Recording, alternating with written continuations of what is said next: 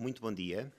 Vamos dar início a esta primeira edição do Talk Trends by Bem. O meu nome é Tiago Martins e cabe-me apenas dar umas breves notas antes de passar à Joana Carvalho, administradora executiva do Banco Empresas Montepio, com a responsabilidade da banca de investimento. Apenas umas breves notas para agradecer à audiência presente e o facto de, nestes tempos de estranhos, eh, esta ser uma maneira de podermos continuar a estar todos juntos e a pensar e a passar a comunicações que interessam à nossa economia. Sobre o formato, apenas referir, como poderão ver pelo programa que está na nossa página, teremos cinco apresentações efetuadas por cinco oradores. Eu irei moderar a sessão uh, passando entre os diversos oradores e apresentando cada um dos tópicos uh, que serão apresentados. Convidamos também a, durante esta sessão, poderem ir colocando questões que queiram ver endereçadas no, na sessão de QA que teremos no final. E, portanto, nós tentaremos atender, tanto quanto possível e em função do tempo disponível, a todas as questões que venham a ser colocadas. Relembrar também que o, o período que temos para esta sessão é das 10 às 11 h 15 e tentaremos cumprir escrupulosamente este horário. Passarei então a palavra agora ao Ricardo Loureiro, apresentado pela Joana Carvalho, o Ricardo Loureiro é assessor do Sr. Secretário de Estado Adjunto e de Energia, é especialista em mercados, concorrência e regulação nos setores energético e petrolífero, uh, teve um percurso profissional bastante relevante ao nível da REN, é atualmente quadro da Autoridade da Concorrência e vai-nos falar um pouco sobre, por um lado, os objetivos deste programa e, em concreto, desta segunda fase uh, do, do, programa, que é o Leilão 2020. Vai-nos falar sobre as oportunidades e desafios deste leilão, lições que possamos retirar da aprendizagem anterior de 2019 e quais serão, evidentemente, os próximos passos que estamos todos ansiosos de conhecer até ao final deste verão. Passo então a palavra ao Ricardo Loureiro. Muito bom dia a todos. Uh, antes de mais, quero agradecer o convite que me foi endereçado pelo Banco Montepio Empresas e pela PBBR, nas pessoas do Tiago Martins e da Margarida Ramires, para participar nesta primeira sessão do Talk Trend. A minha intervenção focar-se-á em algumas mensagens-chave para o leilão solar de 2020, que, como já foi anunciado pelo Sr. Ministro do Ambiente e da Ação Climática, terá lugar no dia 8 de junho, para recepção de candidaturas. Um, como vão poder visualizar no meu único slide, abordarei os objetivos, as oportunidades e desafios para o leilão solar de 2020, com base nas lições uh, apreendidas do, do anterior leilão e terminarei com os próximos passos que estão, que estão já a ser pensados pelo Sr. Secretário de Estado Adjunto e da Energia. Como em tudo na vida, é importante começar pelo princípio e recordar o caminho que nos conduziu até aqui. Como sabem, Portugal comprometeu-se com metas ambientais ambiciosas, mas realistas, no seu Plano Nacional de Energia e Clima para 2030 e que passam por atingir uma incorporação de 47% eh, de fontes renováveis no consumo final de energia até final da década. Concretizar este objetivo implica duplicar a capacidade instalada em tecnologias renováveis de produção elétrica por volta do ano de 2027. Prevendo-se prevendo que a tecnologia solar contribua com cerca de 8 a 10 gigawatts de capacidade instalada no final da década. Ora, para atingir uh, as ambiciosas metas a que Portugal se comprometeu, procedemos em 2019 a importantes alterações legislativas no setor elétrico, abrindo a possibilidade da adoção da obtenção do ponto de injeção através, basicamente, de duas grandes vias. Por um lado, um acordo bilateral com o operador da rede, nas situações em que não existe a capacidade de rede disponível, sendo que o pagamento dos custos de investimento uh, estarão a cargo do promotor, e, por outro lado, leilões uh, tipicamente centralizados de atribuição de capacidade de injeção com origem renovável para pontos já existentes, ou para pontos a, a virem a ser desenvolvidos uh, e, e, constantes dos planos nacionais de, de, desenvolvimento e investimento dos operadores de rede. Um, os resultados obtidos no primeiro leilão, realizado em 2019, confirmam a premissa de que o mercado de eletricidade não estava a dar os sinais de preço necessários para a captação de investimento. Se não vejamos, foram adjudicados cerca de 1.300 megawatts de capacidade solar, o que representa um crescimento de quase 60, de mais de 60% face à atual capacidade instalada. E um investimento que ultrapassa os mil milhões eh, de euros com benefícios indiretos ao nível da criação de postos de trabalho e da captação de receitas fiscais. Dessa capacidade total atribuída, cerca de uh, 3 quartos foram num modelo de tarifa fixa, significando que a maioria dos participantes tem ainda preferência por este tipo de modelo de negócio. Foi ainda atingida a tarifa média mais baixa do continente europeu, cerca de 20,4 euros por megawatt-hora, e para um dos lotes foi mesmo atribuída a tarifa mais baixa à data no mundo, com cerca de 14,76 euros por megawatt-hora. Isto tudo com ganhos estimados para os consumidores ao longo de 15 anos em mais de 600 milhões de euros. Ora, no leilão solar de 2020, iremos repetir o mesmo mecanismo de valorização das ofertas, utilizando o um modelo de discounted cash flow para selecionar o projeto que apresenta o maior valor atual líquido para o sistema. Os promotores terão novamente a possibilidade de optarem por um preço fixo ou por um preço de mercado mais elevado em troca de um pagamento fixo ao sistema, sendo que estes dois modelos de remuneração apenas estarão eh, disponíveis para os projetos de solar fotovoltaico convencionais, isto é, sem armazenamento. Como já foi publicado, uh, com, uh, publicamente anunciado pelo Sr. Ministro, a grande novidade do próximo leilão será a disponibilização de um modelo uh, exclusivo para os projetos que compreendam a instalação de sistemas de armazenamento.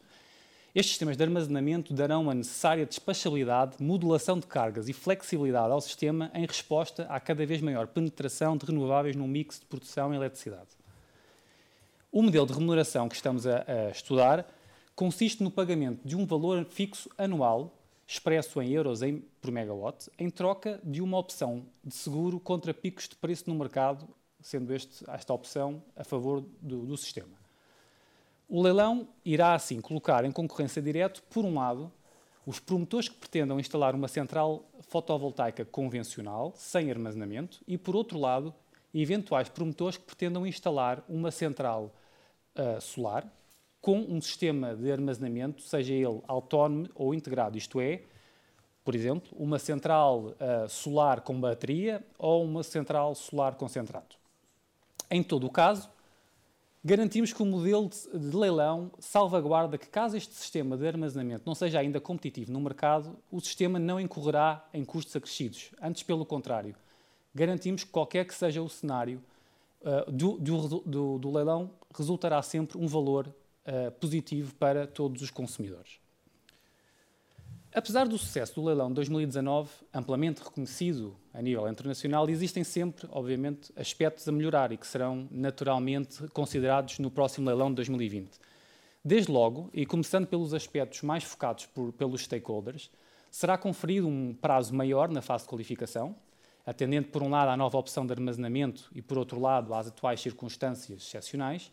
Como já adiantou o Sr. Ministro, a fase de qualificação contará com uma duração de sete semanas e meia,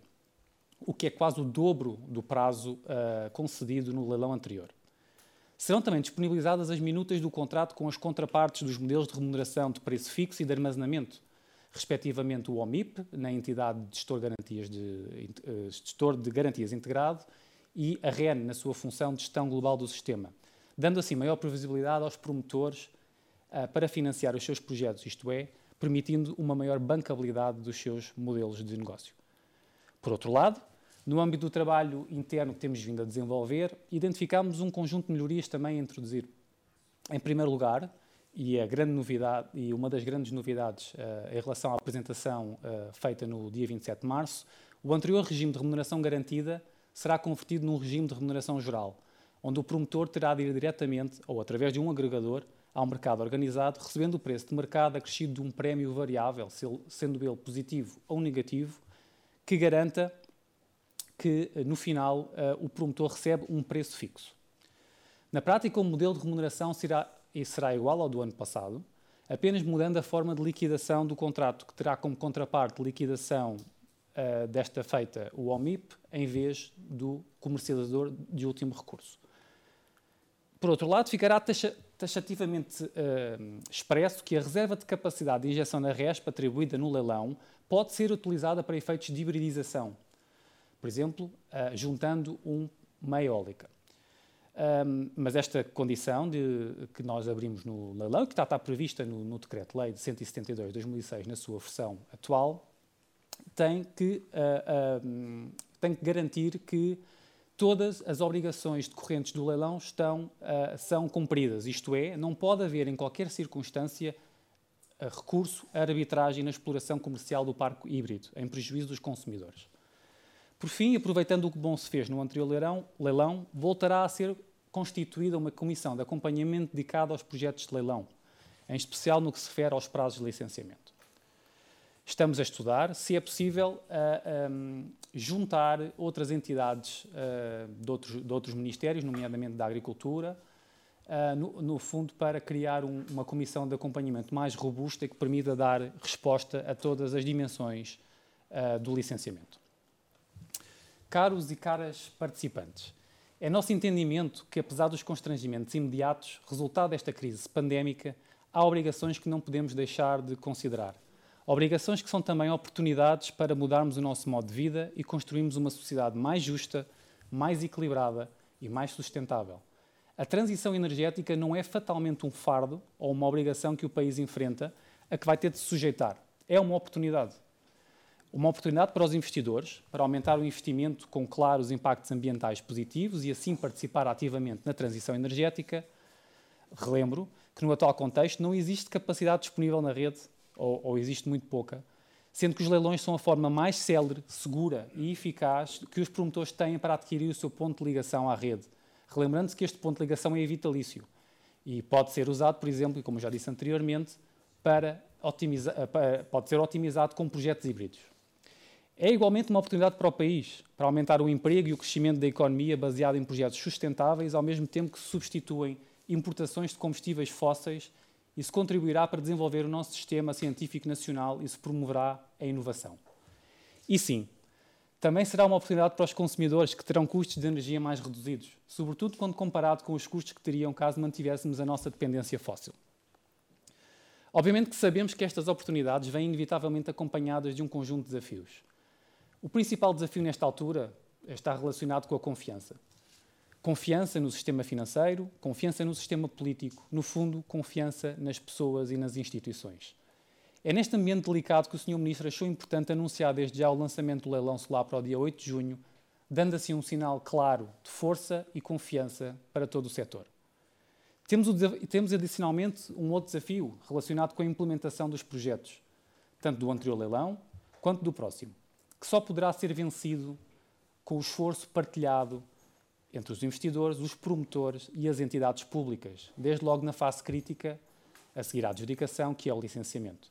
É fazendo que se consegue demonstrar que o caminho das renováveis, de que Portugal foi pioneiro na Europa, continua a ser trilhado com bons resultados numa solução win-win para todos. Para terminar a minha intervenção, que já vai longa, não poderia deixar de elencar os próximos passos em matéria de leilões renováveis, começando logo por lembrar que o nosso objetivo passa por realizar um a dois leilões por ano até que se atinja o target de 6 a 7 gigawatts em 2027. Obviamente que este crescimento terá sempre de ser conjugado com outras alternativas concedidas na legislação e que concorrem para o mesmo objetivo, desde logo os acordos bilaterais, que já falei anteriormente, passando pela pequena produção e mesmo pelo autoconsumo na componente de injeção dos existentes na rede. O desenho, o desenho de qualquer mecanismo implica um contínuo trade-off pelo que nunca é possível ter um modelo perfeito e que enderece todas as dimensões relevantes. Contudo, identificámos duas dimensões particularmente relevantes que pretendemos endereçar nos próximos leilões, através, basicamente, da adoção de modelos alternativos que ultrapassem alguns dos condicionalismos da ocupação de solo, por exemplo, admitindo a leilão as superfícies dos rios para a instalação de painéis solares flutuantes ou, valoriza, ou valorizando a implementação de projetos solares que valorizem complementarmente o uso de terrenos para a otimização de explorações agrícolas. Por outro lado, estamos também a pensar na adoção de leilões específicos destinados a garantir a despachabilidade e a segurança de abastecimento do sistema, nomeadamente associados ao descomissionamento das centrais termoelétricas a carvão, de Sines e do Pego. E é com isto que termino a minha apresentação, restando-me agradecer pela vossa atenção. Muito obrigado. Muito obrigado, uh, Ricardo, pela excelente apresentação. Um, muito, muito interessante ouvir falar já naquilo que nos interessa a nós também, e na minha intervenção em concreto no final, que será sobre o modelo de, de, financiamento, o facto de, na intervenção do Ricardo, já ter havido de facto uma preocupação com aquilo que são os aspectos associados à bancabilidade destes projetos. Portanto, é com muito agrado que também vemos essa preocupação do Governo no sentido de atrair capital eh, privado Uh, em condições atrativas e, no fundo, pensando também naquilo que são as matrizes de risco que podem condicionar o sucesso ou o insucesso destes projetos para o setor privado. Um, e, portanto, mais uma vez, agradecer, agradecer ao Ricardo pela excelente intervenção. Antes de passar à nossa próxima oradora, gostaria só de reforçar o facto de que podem, ao longo desta sessão, e utilizando o nosso chat, colocar questões que considerem oportunas para cada um dos oradores. E, mais uma vez, no final, teremos esta sessão de Q&A de cerca de 20 minutos, onde tentaremos atender a todas essas questões. Portanto, reforçaria esta, esta, este esforço de interação, caso considerem oportuno, naturalmente. Eh, de seguida, aqui uh, passarei a palavra à Margarida Ramires, que atualmente é counsel da Sociedade de Advogados PBBR, com que nós organizamos esta sessão. Uh, acima de tudo, é uma amiga, não podíamos deixar de convidar, porque é uma enorme especialista nestas áreas da energia, dos licenciamentos, das parcerias público-privadas, foi anteriormente uh, adjunta, inicialmente, do Ministro do Planeamento e das Infraestruturas e depois uh, junto do gabinete do Sr. Secretário de Estado Adjunto e da Energia. E, portanto, era incontornável podermos ter aqui a Margarida hoje. Mais uma vez agradeço bastante a presença da Margarida, uh, que nos vai falar sobre o enquadramento legal deste processo, vai-nos falar um pouco sobre as fases do processo, qualificação, registro, licitação, uh, e aquelas que serão as fases subsequentes do leilão à entrada em exploração.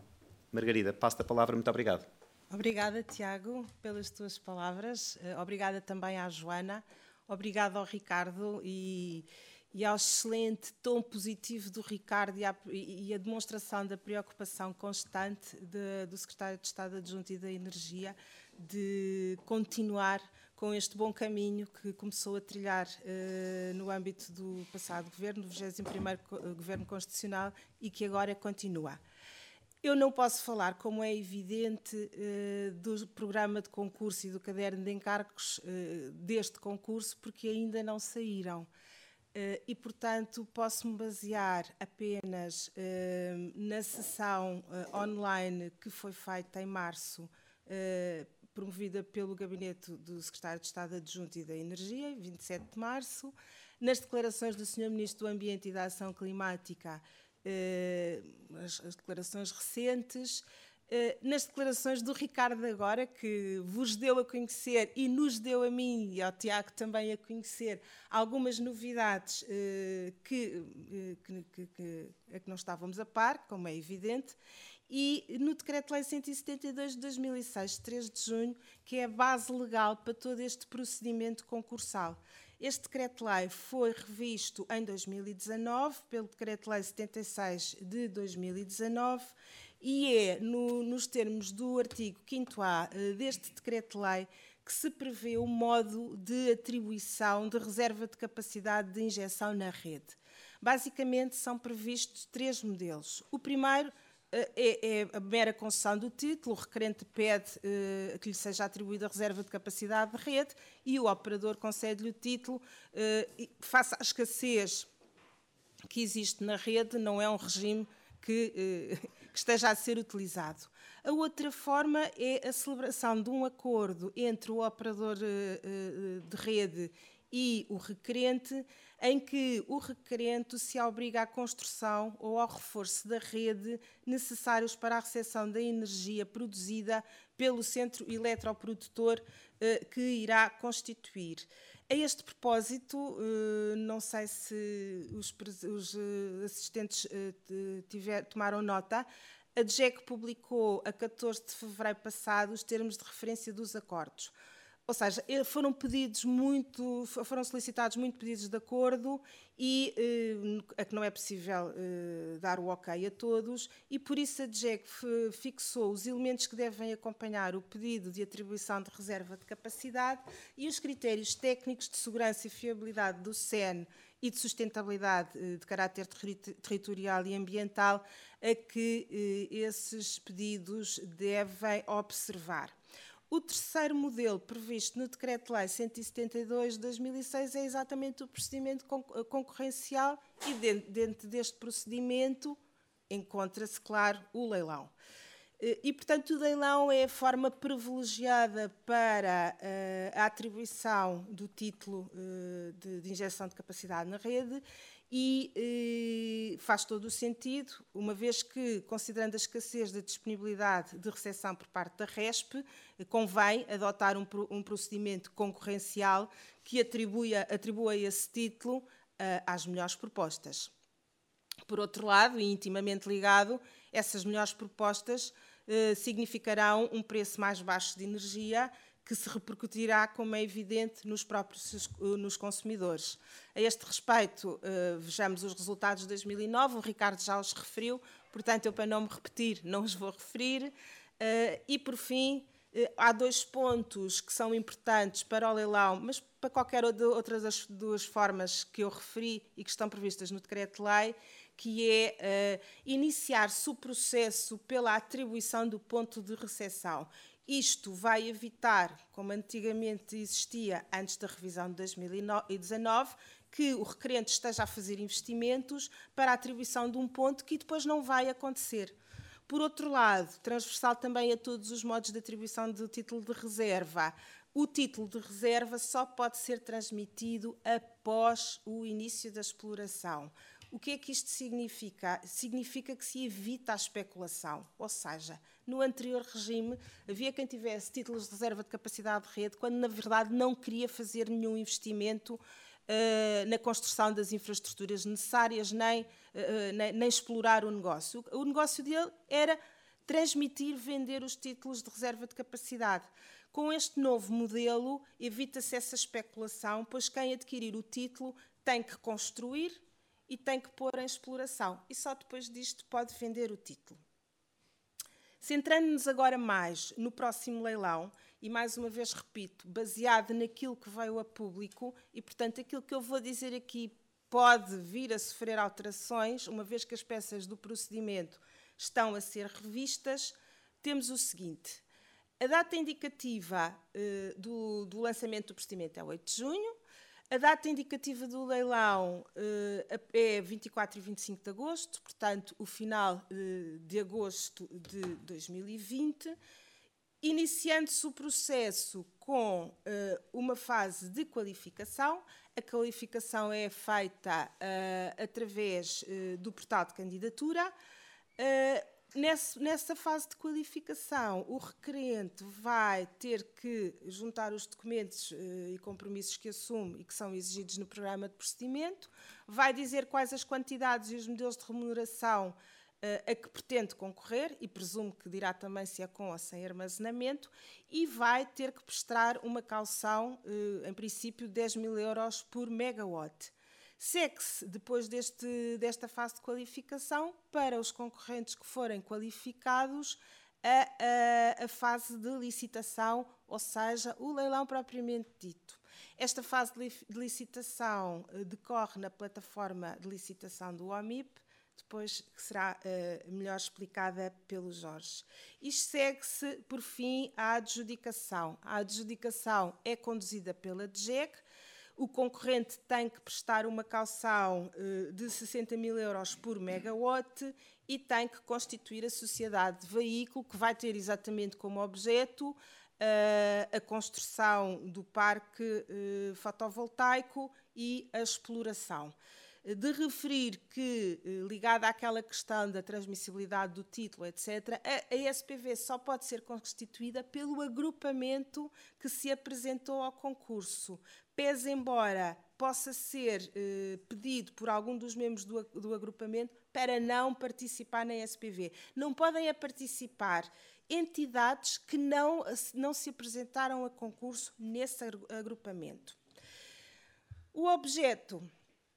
do novo concurso uh, são 700 megawatts divididos em lotes. Cada lote uh,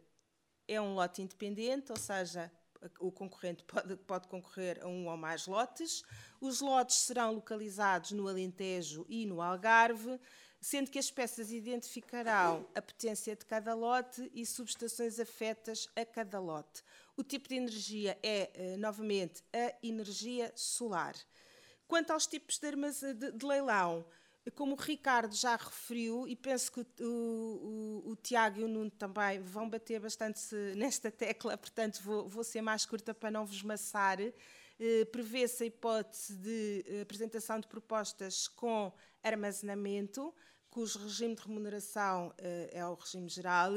Eh, este armazenamento segura o sistema contra subidas de preço acima de um determinado valor e, portanto, na, na, nas situações de pico, o sistema apenas pagará este valor fixo uh, uh, uh, que, que, que, foi apresentado a concurso e que foi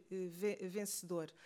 Um, os, dois, os dois regimes que existiam no concurso anterior, o regime de remuneração geral e o regime de remuneração garantida, que é aliás aquilo que consta do meu PowerPoint, pelo que eu percebi agora das palavras do Ricardo, não vai ser bem assim. Parece-me que haverão dois regimes de remuneração geral, mas que não haverá um regime de remuneração fixa. Ou seja, temos um regime de remuneração em que o concorrente. Uh, Uh, apresentam uma, uma, contribuição expressa em euros a pagar ao SEN e no outro regime que será um desconto a um preço fixo. Penso que todos estes regimes serão para vigorar durante um período de 15 anos. Quanto à capacidade máxima possível uh, o concorrente uh, licitar, temos que um, a capacidade máxima é de a capacidade disponível para cada lote, com um limite máximo de 50% da capacidade total de todos os lotes postos ao leilão, sendo que neste valor dos 50% é contabilizado Uh, as propostas apresentadas ou as licitações feitas por outros membros, por todos os membros dos grupos, de um grupo societário. Ou seja, se há um grupo societário que tem uma empresa que licita um lote, outra que licita um, outro lote por aí fora, para a contabilização destes 50%, eh, consideram-se todas as empresas pertencentes ao mesmo grupo societário. Bom, uh, seguindo-se uh, o leilão, procede-se à adjudicação, conforme já referi, e a seguir à adjudicação vão uh, começar a contar, na adjudicação, a atribuição do título de reserva de capacidade, e vai-se começar a contar os prazos para a prática de um conjunto de atos. Não sei se os prazos que estavam no leilão de 2019 se vão manter ou não, Uh, mas temos uh, aquilo que tínhamos uh, e que será mais ou menos isto, pode haver ajustamentos, como é evidente, para a prova da disponibilidade dos terrenos seis meses. Eu digo disponibilidade porque há diversos modos, compra e venda, o arrendamento com eficácia real, cedência do direito de superfície, portanto são vários os modelos permitidos. O, o, titular do ponto de recepção tem que fazer prova uh, da, da, da, disponibilidade dos terrenos no prazo de seis meses. Se o regime tiver, se, se, se, a construção do parque estiver sujeita ao regime jurídico de impacto ambiental, tem que fazer prova da, da obtenção da dia em 18 meses. Se tiver uh, sujeito apenas a estudo de, incidências ambientais, o prazo para fazer prova da DINCA é de 12 meses. Segue-se a obtenção da licença de construção, 24 ou 18 meses, consoante sujeito a impacto ou a, a mero estudo de incidência eh, ambientais, e, eh, posto isso, o requerente está em condições de exigir, eh, de solicitar à DGEG a atribuição da licença de produção. Após licença de produção, vou aqui andar um bocadinho com o slide, que eu distraio-me e não, não, acabo por não, não andar com os slides para a frente, mas que depois serão disponibilizados. Após a licença de exploração, inicia-se a construção do parque, todas as licenças uh, necessárias, inicia-se a, a, construção do parque e depois da construção do parque uh, há que o requerente tem que comunicar à DGEG que a construção foi concluída, tem que fazer um programa de testes uh, para o comissionamento do, do, do, parque, como é evidente, tem que obter um parecer do operador do de rede que se liga ao centro eletroprodutor, com indicação de que estão reunidas as condições, uh, tem que ter um parecer favorável de gestor global uh, do SEN. Realizados os testes, passa-se à fase seguinte, que é a obtenção da licença de exploração. A obtenção da licença de exploração deve ocorrer entre os 36 e os 30 meses. Uh, refiro que todos estes prazos concedidos são contados a partir da concessão do título e, portanto, a, a, partir da data da adjudicação. 36 meses no caso de estar sujeito a impacto ambiental, 30 meses no caso de estar sujeito a estudo de incidências. Este é o prazo para a obtenção de licença de exploração. Eh, esta licença de exploração, para ser obtida, tem que ser solicitada à DGEC, tem que estar realizados os testes com sucesso. A declaração tem que juntar uma declaração subscrita pelo técnico responsável do projeto, pela fiscalização da construção, atestando que está tudo conforme. Tem que fazer prova uh, da celebração de um seguro de responsabilidade civil. Uh, eu, tanto quanto me parece e quanto investiguei, uh, o, não saiu a portaria que é referida no Decreto-Lei 172, corrijam-me se estiver enganado alguém que mande alguma mensagem, mas eu não vi. o, o 172 prevê que haja uma portaria que defina o valor do capital eh, segurado. E, e, e, eu penso que esta portaria ainda não saiu. Eh, tem que ter um, novamente um parecer do operador de rede e o parecer favorável também do gestor global do CEN. Eh, obtida a licença de exploração, inicia-se a exploração no prazo de 30 dias. Eh, de referir apenas que, se forem falhados os, os prazos que vão estar previstos no programa de procedimento e no caderno de encargos, eh, podem não ser exatamente estes, eh, há sempre um, uma perda parcial da caução prestada. E, e, portanto, eh, é preciso ter atenção. Eh, eu, eh, aqui há, há, prazos que dependem de entidades públicas, quando se falamos em impacto ambiental, quando falamos em incidências ambientais, estamos a falar em APA, estamos a falar em CCDRs, quando se fala em licença de construção, estamos a falar em câmaras, e o Governo o, criou uma task force entre estas entidades que eu espero que funcione bem, como é evidente, foi essa a intenção, eh, para permitir que eh, todos estes prazos eh, também possam ser cumpridos pelas entidades públicas. E pronto, espero não me ter alongado muito, nem ser muito maçadora. As partes legais são sempre um bocadinho maçadoras, mas, mas como é evidente, são importantes. Muito obrigada a todos. Muito obrigado, Margarida. Uh, penso que focaste aí alguns aspectos e a parte jurídica é sempre bem-vinda, atenção. Não, eu acho que uh, foi aqui focado um conjunto de, de, aspectos que eu penso que são essenciais também para aquilo que me é mais próximo, que é todo aquele processo de atração de capital privado, quer por via do equity, quer por via da bancabilidade do processo,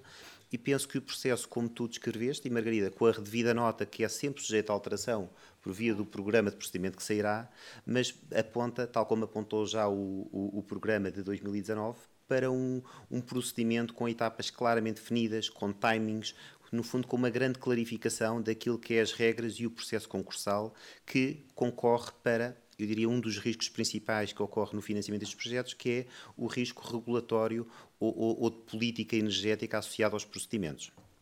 Bom, de seguida, e portanto, mais uma vez, muito obrigado, Margarida, pela, pela tua intervenção. Uh, de seguida, irei passar a palavra ao Jorge Simão. O, o Jorge é diretor da OMIP, portanto, um, um player incontornável e que permitiu também que este uh, programa aconteça. Uh, um, o, o Jorge uh, participou, tem uma larga experiência na concepção e organização de processos de leilão no mercado de eletricidade, de gás natural, mas também das telecomunicações. Dispõe de uma vasta experiência sobre funcionamento de mercados, regulação financeira e vai-nos falar em concreto sobre, eu diria, dois tópicos. Por um lado, a plataforma do sistema de, leitão, de leilão e, por outro lado, aquilo que é o, o, procedimento de licitação, que é o Ascending Clock Model, que tão bons resultados trouxe em 2019, como o Ricardo Loureiro aqui nos disse, com as tarifas mais baixas. Eu diria que é uma boa novidade para os consumidores e para a economia. É um desafio para os promotores e para os bancos, como ao Banco Empresas de Montepio. Mas sem mais delongas, passo então a palavra ao Jorge Simão e muito, muito obrigado pela sua participação. Muito obrigado pela introdução e, e pelo convite, eh, que, que, que, que, nos apraz muito satisfazer. Um, vou tentar, nesta apresentação, eh, dar uma visão, obviamente, muito breve sobre o, a implementação da operacionalização do modelo de leilão previsto para a atribuição de capacidade de injeção na, na rede elétrica de serviço público e também da, da, da plataforma que vai suportar essa, essa, esse processo.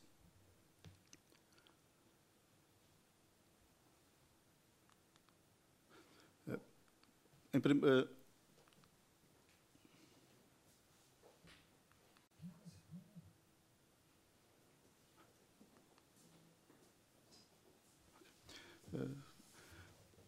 um,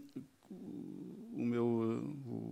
moderador disse que o OMIP era uma entidade incontornável neste processo. Uh, vou só brevemente enquadrar uh,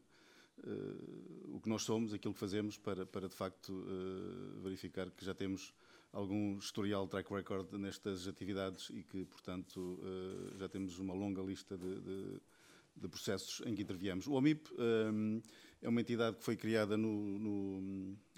que é bastante conhecida, julgo eu, no, foi criada no processo do mercado ibérico da eletricidade, que é um processo que vem desde o início da, do século, um, e uh, tem como atribuição fundamental uh, a gestão do mercado a prazo no âmbito, no âmbito do, do MIBEL. Uh, Começou as operações em julho de 2006 eh, e é uma entidade sujeita à regulação da, da CMVM eh, e, eh, juntamente com a Omiclear, que é uma Câmara de Compensação, e com o OMIE, que é o operador do mercado à vista, também de âmbito ibérico e também reconhecido no processo de, do, do, do, MIBEL, são os três pilares da operação do mercado de eletricidade e do gás natural, diria eu também, até em Portugal. Portanto, estas três entidades são entidades-chave e pilar na, na, na, na obtenção e, e, em assegurar que o mercado da eletricidade uh, é, é, de facto fiável, transparente e equitativo e não discriminatório e têm sido essas as suas atribuições principais ao longo dos anos.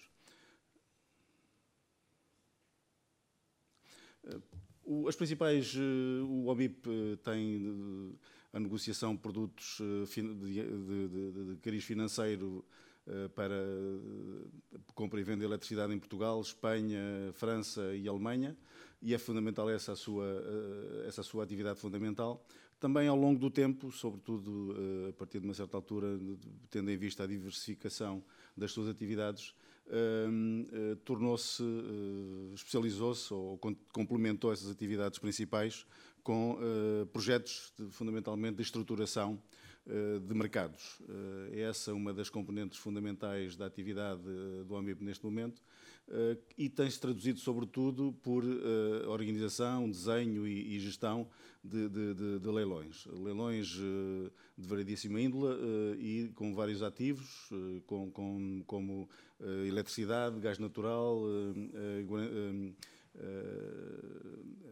direitos de capacidade na interligação Portugal-Espanha, direitos de capacidade das, das, infraestruturas de gás natural, enfim, uh, uh, muitos modelos uh, de leilão de, para, para, os vários ativos que eu, que eu referi.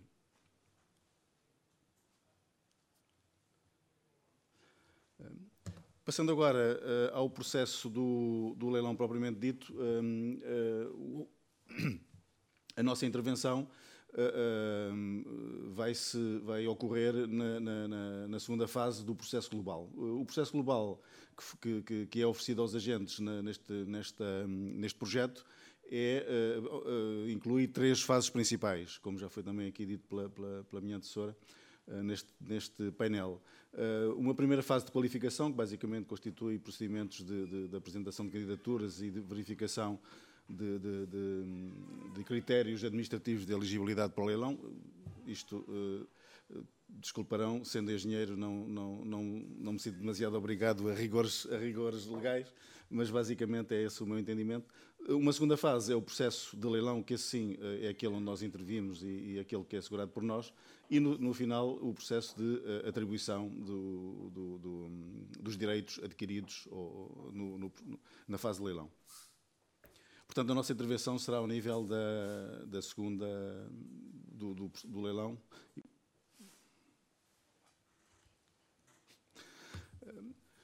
Um, o,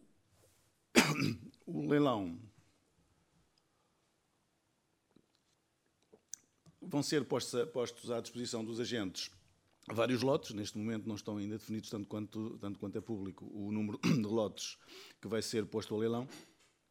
Mas uh, uh, uma primeira, uh, as ideias principais que eu quero transmitir nesta fase é que cada lote é objeto de um processo de leilão independente e individual. Portanto, do ponto de vista económico, não há interação nenhuma entre, entre os vários lotes quando são postos a leilão, sem prejuízo de, e como aconteceu no próprio no, no, no, no, leilão passado de julho de 2019 podem ser um, podem ser postos a leilão vários lotes em simultâneo uh, portanto querendo dizer que eles aparecem na plataforma no mesmo ecrã embora, e, mas são todos uh, objeto de uh, ofertas e de, e de, processos independentes. Um, estes uh, leilões de relógio ascendente, que é o termo técnico que se utiliza para este modelo de, de, de leilão, são, uh, são leilões em que uh, o número de rondas, costuma-se dizer, neste caso, que sabe-se quando começam, mas não sabe quando terminam, que é mais ou menos o caso, porque não se pode, neste tipo de modelos, não se pode determinar um, um, um, um tempo de, de, de conclusão, pelo simples motivo de que o número de rondas e, o, e, o, e, o, e a duração do leilão depende uh, do, da, da, da, dinâmica do, do, próprio leilão, da dinâmica do mercado e da estratégia de oferta dos, dos agentes. Um, é um conceito também importante que, que, mencionar que é um modelo de, de, de PSB, ou seja, de, de, em que as ofertas ou, ou o resultado económico do leilão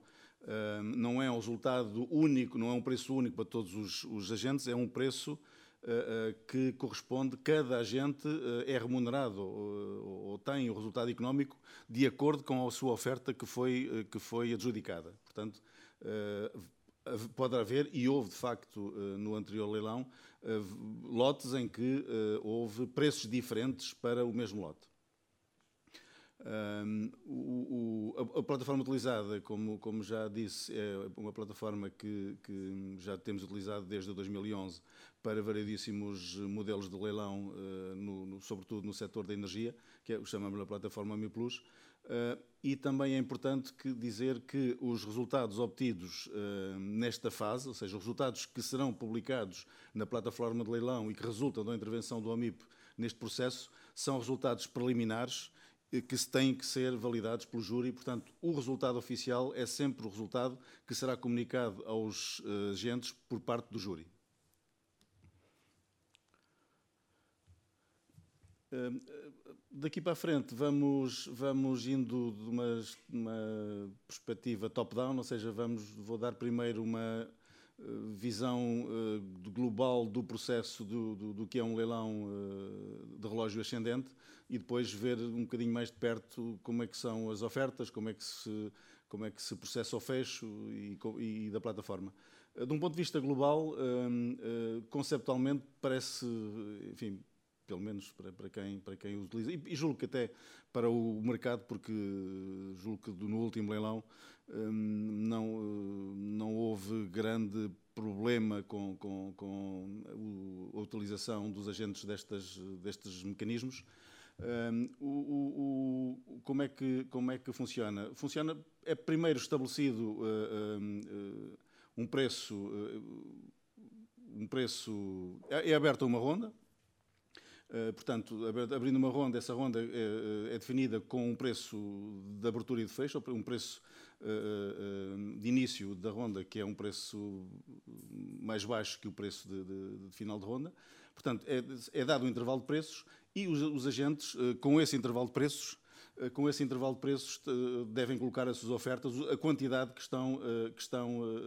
dispostos a comprar, ou seja, a obter, a esses preços. Ao preço, ao preço de, de, de fim de ronda.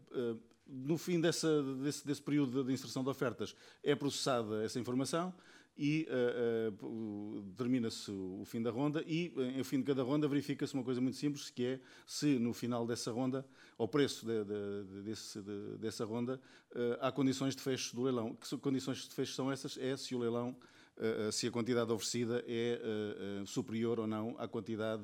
a quantidade oferecida pelos, pelos agentes, a quantidade é superior ou não à quantidade leiloada. Se for superior à quantidade leiloada, há uma nova ronda, quer dizer que ainda há excesso de ofertas e, portanto, que o preço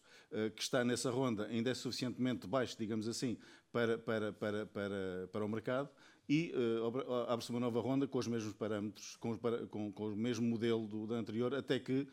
haja uma ronda em que uh, o, o, o, preço seja tal que a quantidade de oferta dos agentes é inferior à quantidade leiloada e então dá-se o fim do leilão.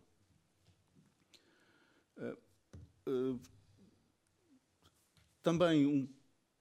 ponto importante que, que, que, que, e que este foi, foi, um ponto muito sensível tanto no leilão anterior como neste é que uh, vai haver três uh, modalidades económicas, três modelos económicos para neste leilão. Um, um, um, modelo de, de, de, prémio variável por, por, diferenças que é basicamente o anterior modelo de, de de tarifa garantida. Há uma contribuição para o Sistema Elétrico Nacional, que é um, que é um modelo em que os agentes pagam para, para oferecem um prémio para pagar ao sistema para poder injetar a energia na rede, para obter, essa, obter a licença de produção, e um, um novo modelo que é uh, uh, um prémio um, um prémio variável, um prémio por, por, por, uh, por flexibilidade, em que os agentes basicamente receberão um prémio para oferecer um serviço de flexibilidade à rede. Um, essas três, essas três um, modalidades têm, têm, uh, têm uh, unidades de oferta diferente e, portanto, os agentes poderão uh, oferecer essas, poderão fazer as suas ofertas nessas três modalidades, sendo que a plataforma, para efeitos de processamento e determinação dos preços, do, do resultado do leilão, transforma todos esses uh, valores em valor atual líquido e é assim que uh, o NPV que está nesse slide, e é assim que uh, processa internamente esses, esses valores. Um, os dois slides seguintes são basicamente uma, uma, uma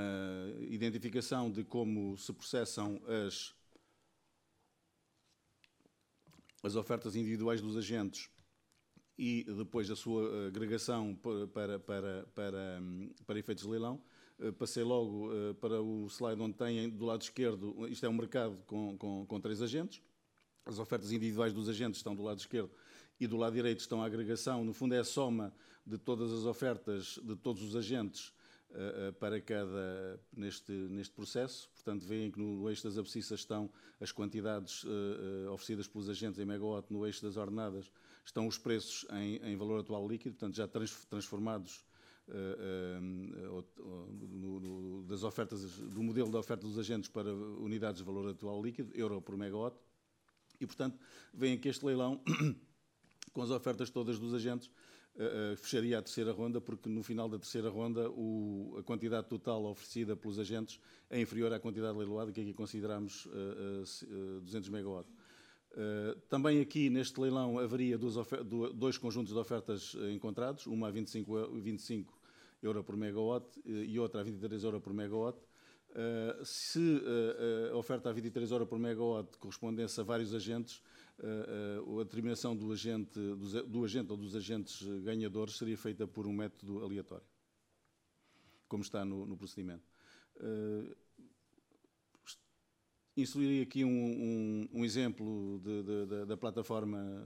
de leilão, que os agentes depois utilizarão. Essa plataforma, basicamente, o que vale a pena notar é que é possível um mesmo agente ter eh, numa mesmo, no mesmo ecrã e, e, e em, obviamente em vários lotes, uh, modelos de oferta diferente, uh, portanto pode fazer isso, pode, não é obrigatório que um agente uh, opte em todos os lotes pelo mesmo, pelo mesmo regime económico, pode alterar. e, portanto, a, a plataforma permite-o e ela disponibiliza para cada lote claro, uh, o preço em vale, o preço na unidade de, de, oferta do agente e a quantidade que o agente quer oferecer em cada, em cada, em cada ronda. Uh, finalmente, os parâmetros do leilão, o, o, calendário será estabelecido indicativamente pelo júri e o OMIP confirmará diariamente esse, esse, calendário, porque uma vez, como eu disse, que o, o, a dinâmica dos leilões faz com que o, a duração não seja, não seja possível definir ex ante, temos que uh, validar diariamente e verificar diariamente o calendário do leilão. O preço de reserva é publicado, o preço de reserva é o preço uh, de, de, em que se inicia o leilão, o preço de abertura do leilão, digamos assim, é publicado uh, no, na, nas regras de leilão, portanto é um, é um, é um dado que é conhecido logo no, antes do processo de candidatura. Uh, todos os valores, uh, todas as fórmulas que, que, vão, que, que, permitem obter o valor atual líquido são publicadas também no, no, nas peças do procedimento. e, para finalizar, de referir também que isso é importante, que estão previstas sessões quer de treino, quer de testes, para os agentes se familiarizarem com a plataforma e, e penso que a experiência do anterior leilão demonstra que uh, esse, essa, essa utilização é relativamente flexível e fácil para os agentes uh, utilizarem e,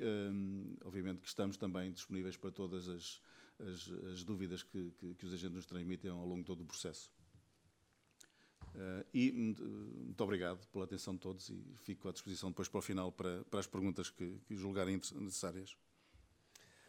Muito obrigado, Jorge, pela, pela, pela detalhada explicação sobre, sobre o, o sistema de leilão e sobre a plataforma.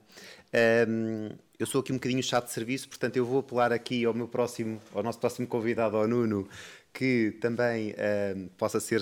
possa, possa privar um pouco a sua apresentação. Eu tentarei fazer o mesmo do meu lado, só para vos dar nota, antes de apresentar o Nuno, que o ritmo de questões está a ser muito interessante e, portanto, reforçamos o nosso pedido, façam as questões que entenderem e nós tentaremos atender a todas.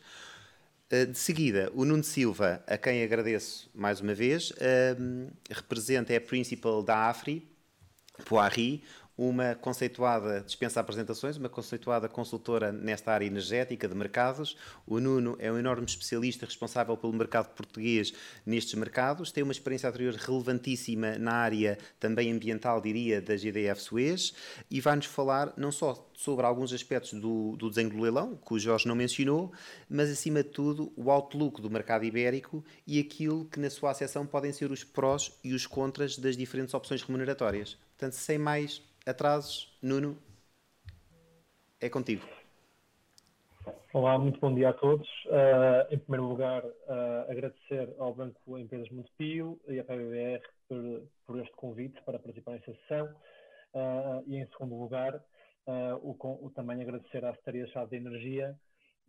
o facto de nos deixar continuar a contribuir para esta transição energética que, tal como o Ricardo disse no início, é uma grande oportunidade e o nível de inovação a que nos obriga, a nós como, como consultores e a Secretaria de Energia como órgão legislativo, é bastante emocionante. Então, o trabalho que nós temos vindo a desenvolver desde 2019 é algo que nos deixa bastante orgulhosos. Um, relativamente a esta apresentação, tendo em conta, vou tentar ao máximo cumprir com, com os 10 minutos que, que me foram atribuídos, uh, o objetivo será um, uh, não só, não, seja, não será entrar em detalhe uh, sobre as distintas metodologias de, de, avaliação de ofertas que já foram sendo mencionadas, mas sim focar, focar a apresentação mais no, no nosso outlook para o mercado ibérico de longo prazo e dedicar especial atenção um, ao impacto que as distintas opções remuneratórias têm na avaliação de, de ativos solares. Uh, a nível de, uh, de agenda, uh, iremos então, no entanto, fazer essa pequena introdução nos, de metodologias de avaliação, só salientando o que é que mudou em relação ao leilão de 2019. Depois passaremos então para o outlook do, do, do, mercado ibérico. E a terceira parte, onde irei dedicar mais, mais tempo, então, ao impacto que as distintas metodologias de avaliação e distintos regimes remuneratórios tem na avaliação de ativos uh, solares, e neste caso solares com armazenamento. Um, este slide já é uh, conhecido aos seus participantes, um, foi, foi apresentado na sessão de, de 27 de março, uh, no entanto, tal como o Ricardo referiu, um, digamos, a parte desafiante de, de, desenhar leilões é que, obviamente, o desenho tem de se adaptar não só às condições de mercado, como às, às necessidades e requerimentos de, de distintos stakeholders, desde consumidores, uh, uh, produtores e, e Comissão Europeia. E então eu gostaria de, de, destacar, primeiro, em relação aos dois regimes que transitam, ou transitam maioritariamente de, do, do de 2019, houve pequenas diferenças. A pequena diferença, a primeira diferença em relação ao regime que era geral no regime em 2019 é que a, a contribuição ao sistema, não só na, no, no, momento da oferta, como depois, obviamente, no momento do efetivo pagamento, passa de euros por megawatt-hora para euros por megawatt. Um, a segunda diferença é, é, como já foi referido anteriormente, que o regime de remuneração garantida passa para regime de remuneração geral, mantendo o preço fixo. Isso o que é que significa? Significa que, uh, do, da, do, ponto de vista do produtor, a nível de receita média vai ser a, a mesma, ou seja, é um, é um, valor de receita média em euros por megawatt-hora. O que muda é, é, a sua interação com o mercado. Enquanto o regime de tarifa fixa, o produtor vende 100% da sua energia a um, a um comercializador regulado, uh, neste caso, o, o, o produtor tem alguma responsabilidade comercial no sentido em que tem de vender a energia produzida em mercado ou, obviamente, subcontratar uma entidade que o faça,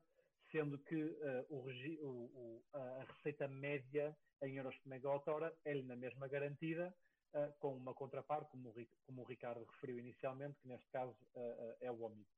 Um, a, a, terceira mudança é realmente um terceiro regime remuneratório, vamos abordar isto mais à frente, mas no fundo o terceiro regime remuneratório resume simplesmente ao seguinte: o, este regime remuneratório está só aberto para centrais solares com armazenamento. Estas centrais receberão um valor fixo anual em euros por megawatt.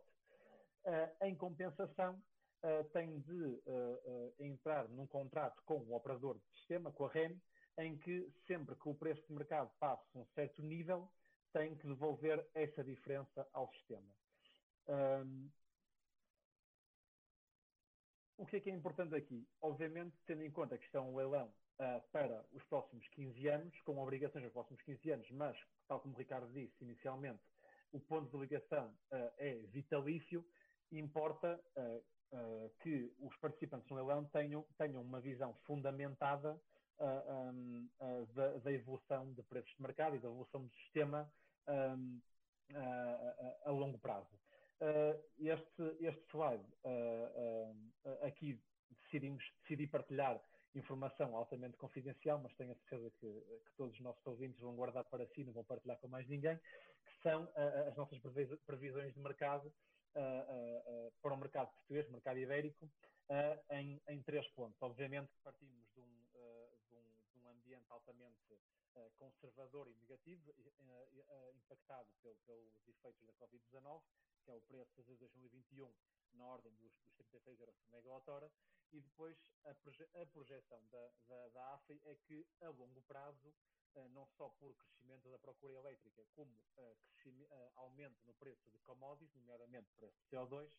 que preço de CO2 e preço de gás natural, que o preço grossista da eletricidade aumente uh, até 2014, até 2040 e depois diminua ligeiramente até 2060. Isto tudo em valores uh, reais de 2018 e porque, ou seja, qual é uh, o driver fundamental desta evolução? isso mostramos no, no, gráfico que está no canto inferior esquerdo. É, ao mesmo tempo que os preços de commodities aumentam, nomeadamente o preço de CO2 e o preço de gás natural, a procura elétrica também aumenta, mas também aumenta uh, a capacidade instalada renovável na Península Ibérica, nomeadamente solar, mas também eólica. Isto que acontece? Porque à medida que o preço de mercado vai aumentando, o preço de instalação renovável vai diminuindo e, por isso, uh, uh, as, os, as instalações de energia renovável tornam-se mais rentável. Este, esta melhora de rentabilidade é o sinal de preço para que nova capacidade entre no sistema até que se, se, se, atinge o equilíbrio que nós dizemos que é o preço capturado da, da sua tecnologia uh, fica igual ao seu LCOE, que são os seus custos, os seus custos médios, digamos. A nível de preço horário, ou este movimento de 2021 até 2060, uh, explica-se bem na, no gráfico que mostramos do lado direito, uh, que é à medida que mais renováveis entram no sistema, há um aumento do preço de horas uh, uh, a nível uh, zero ou mais baixo, como, como, se pode ver a diferença entre as curvas verde, laranja e azul é que à medida que o tempo vai avançando, cada vez vamos, ter, vamos tendo horas de preços mais altos, mais baixos, desculpem, mas ao mesmo tempo, como o preço de commodities aumenta, uh, o preço nas horas de preço mais alto também vai aumentar. O que é que significa? Que centrais uh, térmicas ou um, hídricas ofertando como térmicas uh, vão ofertando, tendo, incorporando este custo crescente de, de commodities e o preço horário nestas horas vai ser também mais alto. Passando então deste, deste uh, regime ou desta visão de médio e longo prazo para uma análise mais crítica uh, uh, às, às, distintas opções remuneratórias e ao, ao, impacto que as opções remuneratórias têm na, na, na, avaliação ou na rentabilidade de, de, ativos, de ativos solares. aqui o que mostramos neste slide é uh, basicamente o, o, o, típico modelo, o, o, típico modelo de cash flow model uh, para, do ponto de vista de um ativo solar, nas duas opções remunerativas, uh, remuneratórias que são parecidas ao regime de 2019. Do lado esquerdo, a contribuição fixa ao sistema e no meio, a, a tarifa fixa. No fundo, Aqui nós partimos a nível de, de financiamento, o, o Tiago uh, uh, certamente vai, vai, abordar este tema mais, mais à frente, mas partindo da, da, da, opção de contribuição fixa ao sistema, que é que nós temos? Temos a nível de receita, a receita média da, do cenário AFRI para uh, 2020, que é 1, de receitas médias para uma central solar, que é a linha azul que nós vemos, que nós vemos acima, a nível de custos, o que é que temos? Pois temos o custo da contribuição ao sistema, e estes 40 mil euros por megawatt uh, vêm uh, um, um, pouco em linha com o resultado do leilão, do leilão anterior, onde tivemos uma contribuição média ao sistema de 20 euros por megawatt hora para pontos de ligação onde tinham mais ou menos 2 mil horas de, de, de produção equivalente. Por isso, resulta numa contribuição ao sistema de 40 mil euros por megawatt, que é o que, o que, o que prefaz esta barra, eh, esta quantidade azul uh, uh, uh, abaixo, e depois o que temos é pronto, os custos de financiação do projeto, e aqui qual é a lógica? Só uma nota que todos os, os valores que estão neste slide são em euros por, nos gráficos, euros por quilowatt nominal. o que é que temos? A lógica por trás é uma vez que é, um, é um ativo que irá operar em regime de mercado, primeiro, o seu custo de dívida será um pouco mais alto, eh, será 5%, Uh, uh, e uh, pagará a sua dívida durante, durante 20 anos, mas um, o leverage que vai poder pôr no, no, neste projeto será na ordem dos 60%. O que é que temos? Temos então um equity return de, de 6,2%. Um, quais são os pontos principais? Primeiro é que o facto de uh, vender essa energia em mercado tem uh, todo o potencial upside que isso traz, ou seja, enquanto nós aqui estamos em, a mostrar uh, as receitas médias que a AFRI prevê, obviamente que pode haver potenciais upsides, por exemplo, a AFRI faz projeções de, de, de preços de mercado em regimes hidrológicos médios, por exemplo, num ano, num ano em que seja mais seco, a receita média será mais alta e isto poderá aumentar uh, uh, uh, o retorno para, para a equity nesse ano, um upside que não está, que não está um, representado neste gráfico. Um, obviamente que, comparando este valor com o valor que mostramos a seguir, que é a tarifa fixa, em termos de, de, de equity return, o retorno é mais ou menos parecido, porque estamos aqui a comparar receitas médias com uh, uma contribuição ao sistema de 40 mil euros por megawatt. De onde é que poderá vir o upside? Pois poderá vir, então, como eu referi anteriormente,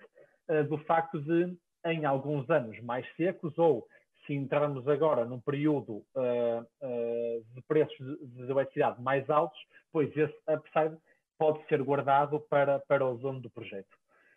Passando para o regime de tarifa fixa, o que é que temos? Temos durante os primeiros 15 anos um, um 100%, eh, ou neste caso de preço fixo, temos durante os primeiros 15 anos uma, uh, um preço de venda ao sistema uh, locked-in, ou seja, 100% da, da, da, produção vai ser vendida a este preço, uh, 20 euros por megawatt-hora um, nominal, multiplicado pelos, pelos tais 2 mil horas de, de funcionamento, dá-nos então uma receita fixa de 40 mil euros por megawatt,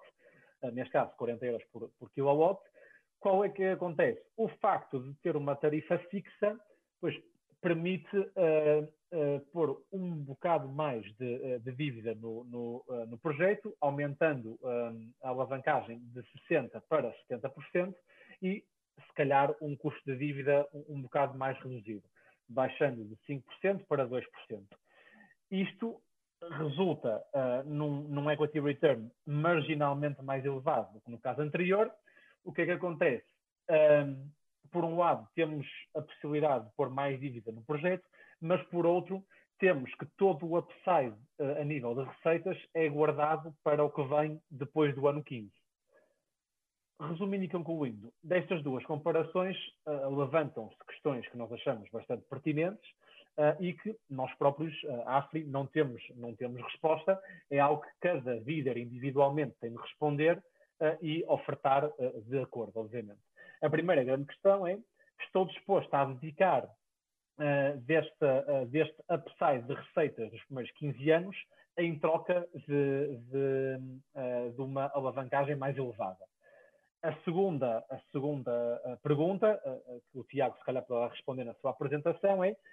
quão confortável estão a entidade financiadora de, sabendo que não vai, não vai receber o pagamento da dívida nos 15 anos de tarifa, uh, quão confortável está por receber uma grande proporção da sua, do pagamento de dívida num período, depois do ano 15, onde o ativo será remunerado a nível de, a, a preços de mercado e uh, uh, essa receita de mercado poderá não estar lá quando chegamos a, esse, ano, a esse ano 15. Uh, as outras, as outras questões é, pronto, a, a terceira questão está um bocado relacionada com esta, é, está claro pelos, pelos dois gráficos que, seja qual for a opção que seguirmos, a remuneração da equity uh, vai ser feita uh, depois do ano uh, 15 e depois do ano 20, uh, se as receitas do mercado irão realmente contribuir para essa, para essa remuneração da, da equity e, portanto, a pergunta ou nasce outra pergunta que é, será que o interessado tem uma visão fundamentada do que é que vai acontecer durante os 30 anos de vida útil do, do projeto? Um, obviamente, nem tudo são, são riscos e incertezas, digamos, negativas. Uh, o, o, Ricardo Loureiro, no, no, início, na sua apresentação, uh, uh, mencionou dois aspectos que são um upside bastante positivo para os participantes neste leilão. O primeiro é o, o, ponto de ligação é vitalício. Nós aqui estamos, obviamente, a fazer a análise a 30 anos. Se estendermos esta análise, obviamente, melhora a rentabilidade do projeto. E, a segunda, e, a, e a, o segundo upside é a questão da hibridização, ou seja, isto é um projeto solar, mas posso construir um, um, um, um, projeto eólico aproveitando o ponto de, de ligação. Passando para o meu último slide, Uh, aqui, uh, que é focado na questão de, uh, da terceira opção, da, da opção de flexibilidade, aqui o que eu queria salientar, ou seja, não é fazer esta análise de, de, de, bidding, porque não temos, uma, não temos um bidding histórico para fazer essa análise, é, é, um, é, é, obviamente uma, uma modalidade nova. O que queria era chamar a atenção para a importância de aumentar a capacidade de armazenamento e o que é que isso se traduz a nível de risco, de cobertura de risco, neste contrato uh, que uh, o interessado vai, vai assinar com o operador de, de sistema. Tal como eu disse anteriormente, este contrato entre o, o, o, produtor e o operador de sistema é, é um contrato onde é, pode-se chamar uma call option, em que sempre que o preço de mercado passa um certo strike price, o produtor tem de devolver essa diferença multiplicado por 90% a capacidade de injeção atribuída no ELAN. Ou seja, apesar de haver esta restrição técnica de que a bateria uh, tem de ser no mínimo 20% da capacidade de injeção atribuída, uh, o settlement do contrato vai ser feito tendo em conta não os 20% mínimo da bateria, mas 90% da capacidade da injeção. Isso o que é que significa? Isto é o que eu tento mostrar nesta, na parte do meio deste slide. Que é, se imaginarmos que, que, que o promotor ganhou um ponto de injeção de 100 megawatts, decidiu instalar o um mínimo, ou seja, uma bateria de 20 megawatts com uma hora de armazenamento. Por isso, uma bateria de 20 megawatts, como está, como uh, aqui um, descrito. A obrigação contratual é então 90 megawatts. O que, é que acontece? Numa hora em que o preço de mercado chega a 90 euros por megawatt-hora e que o strike price seja 60, o que é que acontece? A bateria vai poder uh, uh, vender os, se a bateria estiver carregada, obviamente, vai, vai poder vender os 20 megawatt-horas multiplicado pelo preço de mercado, por 90 euros por megawatt-hora dá uma receita de 1.800 euros. No entanto, a sua obrigação contratual é devolver ao sistema 90 multiplicado pela diferença, pela diferença entre preço de mercado e strike price. Isso dá uma, uma obrigação negativa, digamos, de 2.700 euros, e isto, a soma líquida destas duas variáveis, dá, obviamente, menos 900 euros. Ou seja, nesta hora, instalando o mínimo de bateria, eu teria de, pegar, de pagar ao sistema 900 euros. Se, por outro lado, eu for para além do mínimo, obviamente aqui extremo o exemplo, e instalar uma bateria igual ao ponto de, à capacidade de injeção que me foi atribuída, ou seja, 100, uh, 100 megawatts, as mesmas, o mesmo racional aplica-se e, uh, neste caso, teria um saldo líquido, nesta hora, de 6.300 euros. Ou seja, para além de todas as uh, questões-chave que foram levantadas no slide anterior, a grande questão desta, desta, desta opção remuneratória é, a primeiro, a grande, a grande questão, há duas grandes questões, no fundo. A primeira grande questão é a minha visão para evolução, minha visão promotor para preço horário do mercado de eletricidade é mais agressiva ou mais conservadora do que a visão do governo, ou seja, uma vez que o strike price está, está fixo, em teoria, uh, as ofertas para esta opção remuneratória vão ser feitas de acordo com a visão de que cada promotor tem da, da, da evolução do preço de mercado durante os primeiros 15 anos. E, segundo, uh, o trade-off que cada promotor vai, uh, vai avaliar em gastar um CAPEX mais alto uh, na, na, construção da sua bateria e estar mais coberto a nível contratual ou gastar menos CAPEX e estar mais descoberto a nível contratual, sendo que esta cobertura uh, ou incobertura, digamos, é avaliada, tal como eu disse anteriormente, dependendo da previsão horária que cada promotor tenha da, da evolução dos preços da eletricidade uh, para o mercado português nos próximos 15 anos. Todas estas questões uh, de visão do, do, longo prazo, de avaliação uh, de, de, de, de, modelos de, eletricidade, obviamente, falando de uma, de uma, perspectiva muito, muito não independente, nós podemos ajudar os, os promotores a, a, a, elaborar essa, essa, essa, visão, mas para além disso, agora falando como uh, consultor que está a ajudar o governo uh, nesta, uh, no desenho deste leilão, o que nós queremos é que todos os promotores tomem decisões informadas, porque a ideia não só da AFI, mas também do governo, é que a capacidade adjudicada no leilão se materialize. Ou seja, ninguém tem, ninguém tem um incentivo ou ninguém está a pensar, ninguém fica contente com uh, muito agressivas que depois não se materializem. Ou seja, aqui a, a, a, ideia fundamental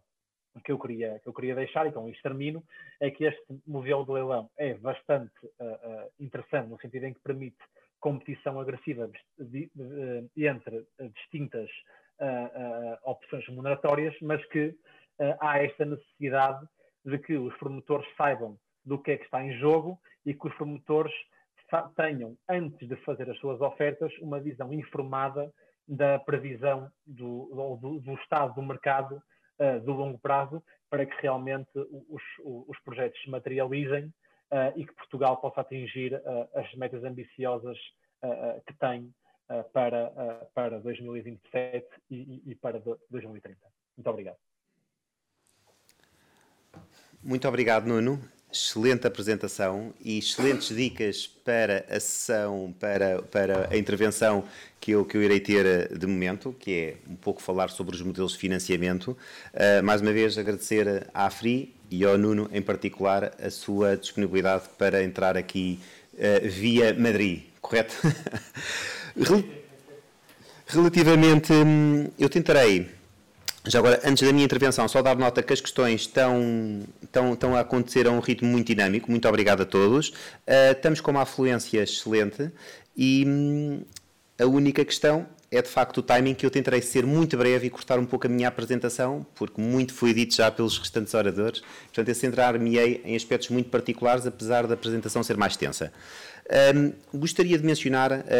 na minha apresentação duas grandes vertentes. Por um lado, aquilo que são algumas pinceladas, deixem-me utilizar esta expressão, sobre aquilo que é o mercado hoje em termos de uh, União Europeia e Portugal, e aquilo que depois, que é a nossa visão, Banco Empresas Montepio, sobre um roadmap para um processo bem sucedido de estruturação financeira, quais são as fontes de financiamento disponíveis e de que forma é possível mitigar riscos e enquadrar, uh, uh, no fundo, estruturas de Project Finance.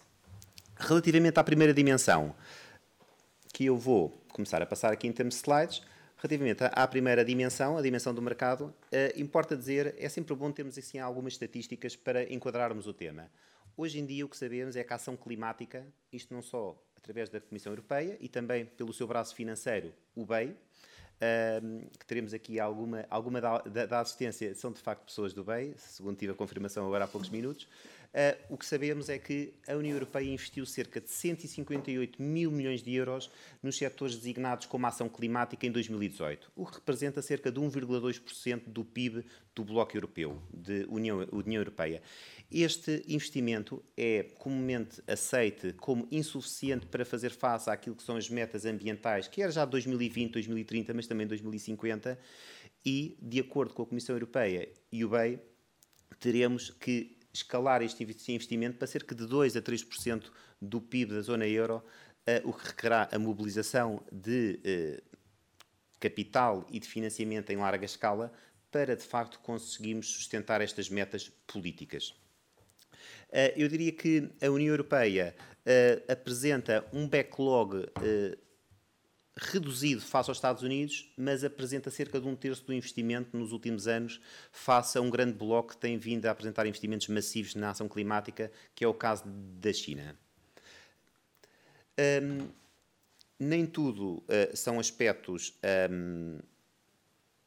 menos bons, na medida em que no início deste ano tivemos uma medida de forte, uma forte medida de âmbito político ao nível da União Europeia, que é o chamado Green Deal, que vem mapear este tema, vem tomar medidas para tentar uh, mobilizar capital não só público da zona euro, mas também privado, no sentido de fazer face a este investment gap que é, é hoje definido e aceita que existe ao nível do espaço europeu,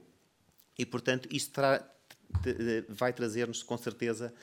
mecanismos de leilão, mecanismos de atribuições de capacidade em mercado. Eu diria cada vez mais, como o Nuno também explicitou, cada vez mais numa lógica mais de mercado e mais em risco de mercado e que provavelmente com menos incentivos governamentais uh, ou, ou, ou mecanismos subsidiados. Por outro lado, aquilo que assistimos hoje e é uma realidade, é uma preocupação cada vez mais efetiva de, de toda a pool de investidores, não só europeus, mas internacionais, fora do espaço europeu que investem na Europa, por uh, investimentos uh, verdes, digamos, verdes e sociais. E, portanto, acreditamos que há uma procura crescente por este tipo de setor. Relativamente a Portugal, o que sabemos, e, e serei muito breve, o que sabemos é que Portugal uh, tem uma, uma posição, neste momento, ainda emergente, e é por isso mesmo que este programa faz todo o sentido. É, no fundo, escalar a posição de Portugal também a nível europeu. O que sabemos hoje é que a posição de 2019, segundo os dados do, do, do IRENA, temos que cerca de 0,7% de share ao nível da capacidade instalada de solar ao nível europeu e uh, a nossa share uh, em termos de produção de renováveis em Portugal ascenderá a qualquer coisa como 4,4% a energia produzida por solar no âmbito do total produção de energias renováveis. E é por isto mesmo que faz todo o sentido esta excelente iniciativa promovida pelo Governo, que viu aqui uma excelente oportunidade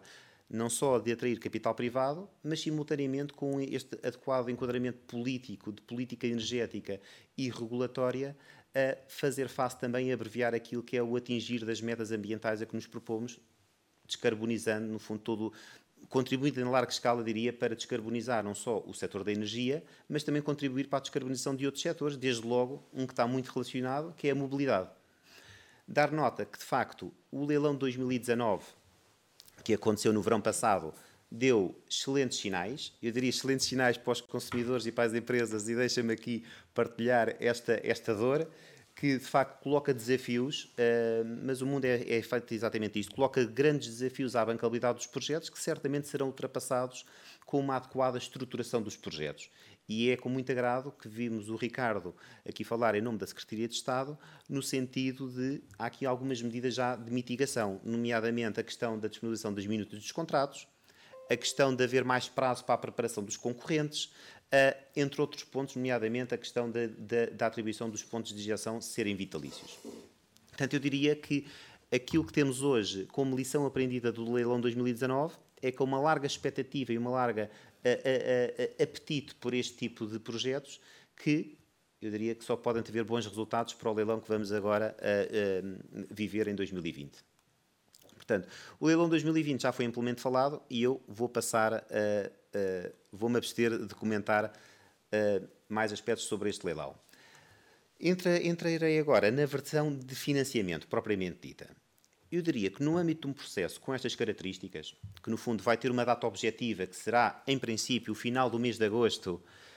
este mês de agosto também será um bocadinho diferente dos anteriores e, portanto, certamente a, questão, a questão do, do verão será diferente para todos nós,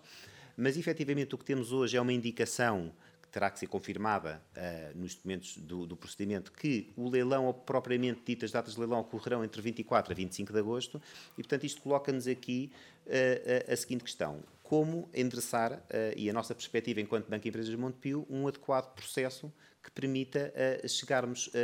chegarmos à, à, licitação com resultados bons, o que quer dizer com atribuição de capacidade para cada um dos concorrentes. Eu diria que há aqui uma primeira componente que é fulcral e que estamos a começar já hoje, que é, no fundo, toda a fase de pré-licitação. Eu diria que, na perspectiva uh, de banco, enquanto, não só enquanto banco financiador, mas como banco assessor, é fundamental uh, que, de facto, uh, o processo de licitação seja precedido de um processo cuidado muito objetivo de não só de leitura e de, e de análise profunda daquilo que são o, os termos de referência do, do procedimento, aliás, o Nuno referiu isto anteriormente, que é muito importante nós percebermos, nomeadamente, os modelos uh, de remuneração. É muito importante que se faça, em função dessa leitura e dessa análise, um adequado mapeamento daquilo que pode ser a modelação financeira dos diversos projetos de tipo que cada entidade queira vir a licitar. Uh, modelação financeira é esta que terá que ser acompanhada por um exercício claro de mapeamento de riscos e de por um lado, análise económica e, por outro lado, sustentabilidade financeira e, desde logo, eu diria muito importante, conseguir, desde logo, pré-licitação, mapear e fazer já uh, um conjunto de contactos e de análise sobre a bancabilidade deste tipo de estruturas e, diria, bancabilidade no sentido mais vasto, não só em termos de bancos tradicionais, como também de uh, investidores ao nível do equity. Chegamos assim àquilo que é o, o estágio de licitação propriamente dito, em agosto e o ideal, de facto, e penso que nenhuma entidade fará de forma diferente, chegamos ao, ao, dia de licitação com uma adequada análise daquilo que é os volumes de investimento que cada entidade quer licitar, qual os modelos de remuneração que são os preferíveis para cada uma das entidades e os intervalos de remuneração que em cada ronda do leilão cada entidade está disposta a, a, a aceitar. Uh, Pós-licitação, muito importante é todo este processo de recalibragem do que foi a análise financeira anterior, com, no fundo, a atualização de, dos, dos, dos, aspectos económicos e sustentabilidade financeira que decorreu do, do leilão. Um, e aqui sim já um contacto forte no sentido de, da negociação, quer do, do credit pack com entidades financeiras, quer com potenciais investidores de equity. Dito isto, um, e para além daquilo que é este roadmap, gostaria, e agora nesta última fase da minha intervenção, dar aqui só alguns comentários sobre aquilo que, na nossa visão, Banco e Empresas de Montepio, são aspectos uh, importantes a interessar do ponto de vista da montagem financeira. O que sabemos hoje, e, e toda esta audiência uh, uh, o saberá, na montagem de projetos em renováveis, em particular, o que temos é, de facto, a necessário para um Project Finance é uma combinação, na realidade, de elementos que formam a estrutura de capital. Desde o equity, e o equity cada vez é mais importante neste tipo de processos, até ao topo da pirâmide que consta no meu slide, que é a senior debt, portanto, a dívida prioritária a afetar estes projetos.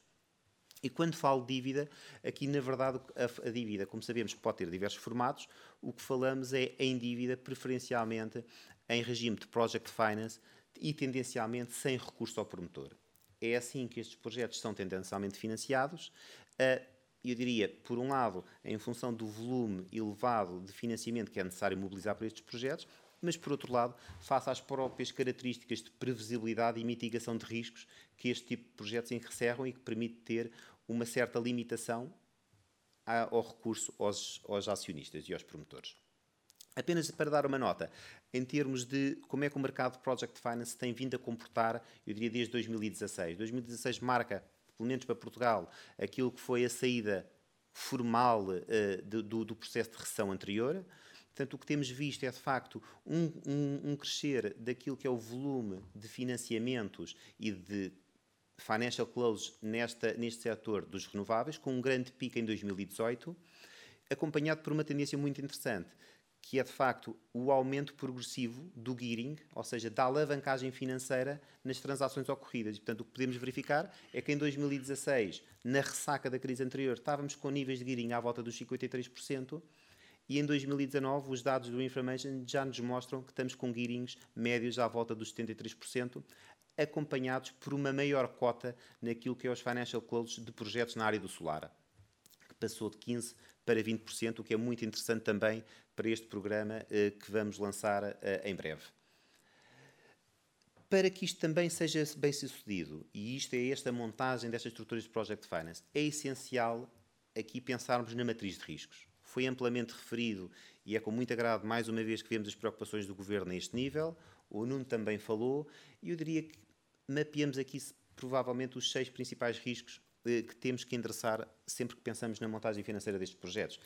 Desde o risco regulatório e político, eu penso que está amplamente descrita a forma como o ambiente é favorável, não só a nível europeu, mas em particular em Portugal, ao risco de contraparte, tipicamente aquilo que nós chamamos os off-takers uh, nestes projetos de energia, e portanto aqui foi referido aqui, não só pelo Ricardo, pelo, pelo Nuno, que continu continuaremos a ter na prática um regime de remuneração que permite uma remuneração fixa durante o período de 15 anos, apesar do modelo de liquidação ser diferente do leilão anterior, temos depois aquilo que é o risco de mercado. Isto é muito importante porque cada vez mais as lições aprendidas do leilão de 2019 é de, e, e face a, a, às tarifas uh, baixas que apanhou né, um conjunto de players de surpresa, é a capacidade dos promotores de endereçarem os riscos de mercado. E isto só se faz com uma boa leitura daquilo que é a dinâmica dos mercados e por boa informação é claro, e depois com instrumentos que podem ser adaptados e com uma estrutura financeira que pode ser adaptada a este, a este mismatch entre os 15 anos e o período futuro. O que nós chamamos os negative tails. Depois há riscos operacionais, que eu diria que estes estão fortemente mitigados, não só pelos termos de referência do procedimento, mas também pela evolução tecnológica até hoje. E esses riscos são os riscos de ligação à rede, à rede de distribuição e à rede de transmissão.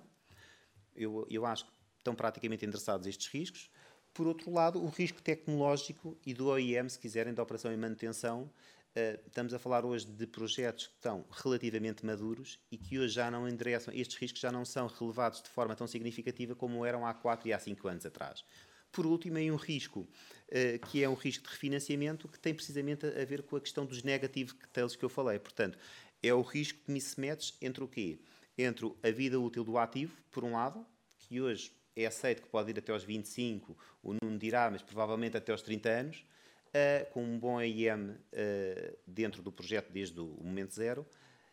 e o, o, portanto, o mismatch entre essa vida útil do ativo e aquilo que é a capacidade dos lenders, dos financiadores, poderem ir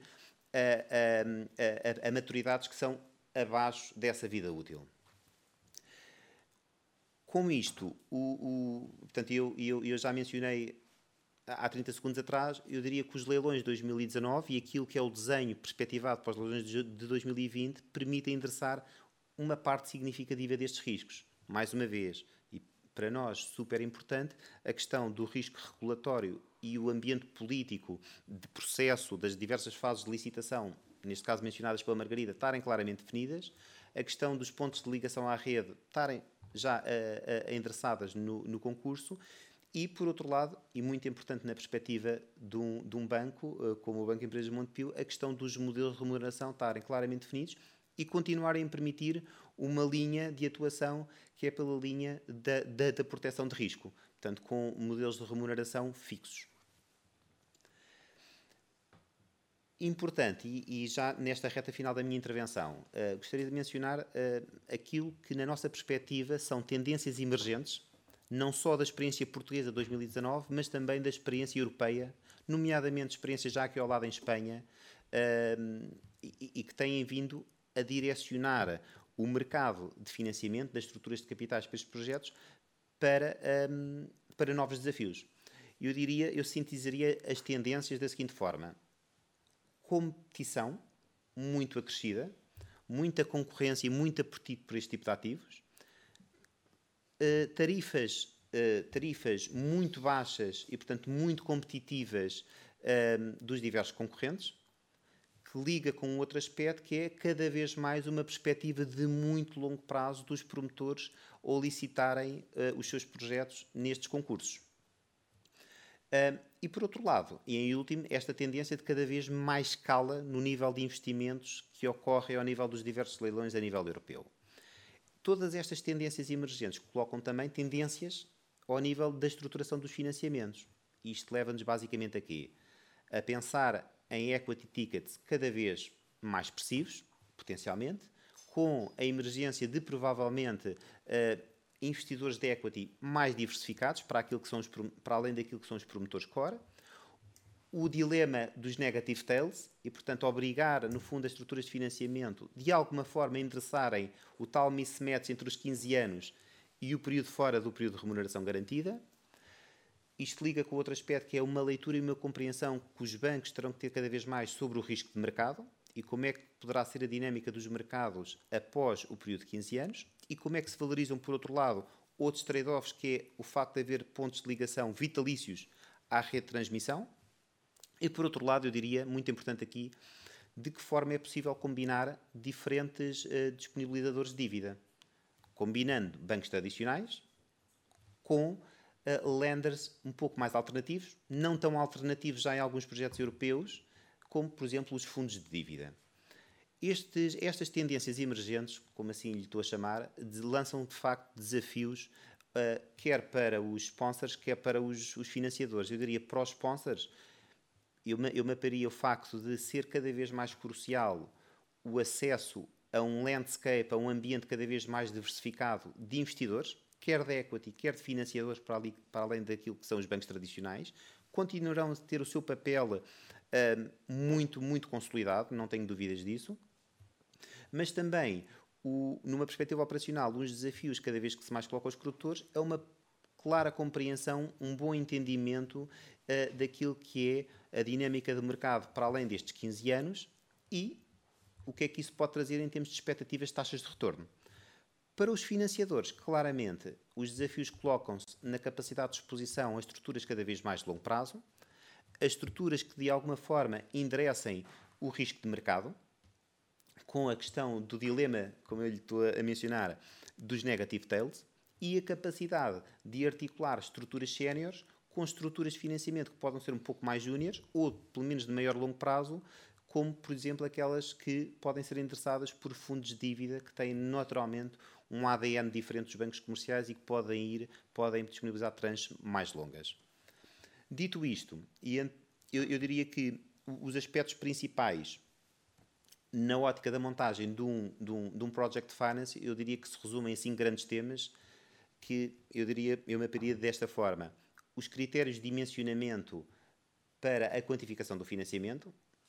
isto leva-nos a pensar quais são os rácios de cobertura de serviço de dívida, que são os típicos, que os bancos uh, exigirão nestes processos,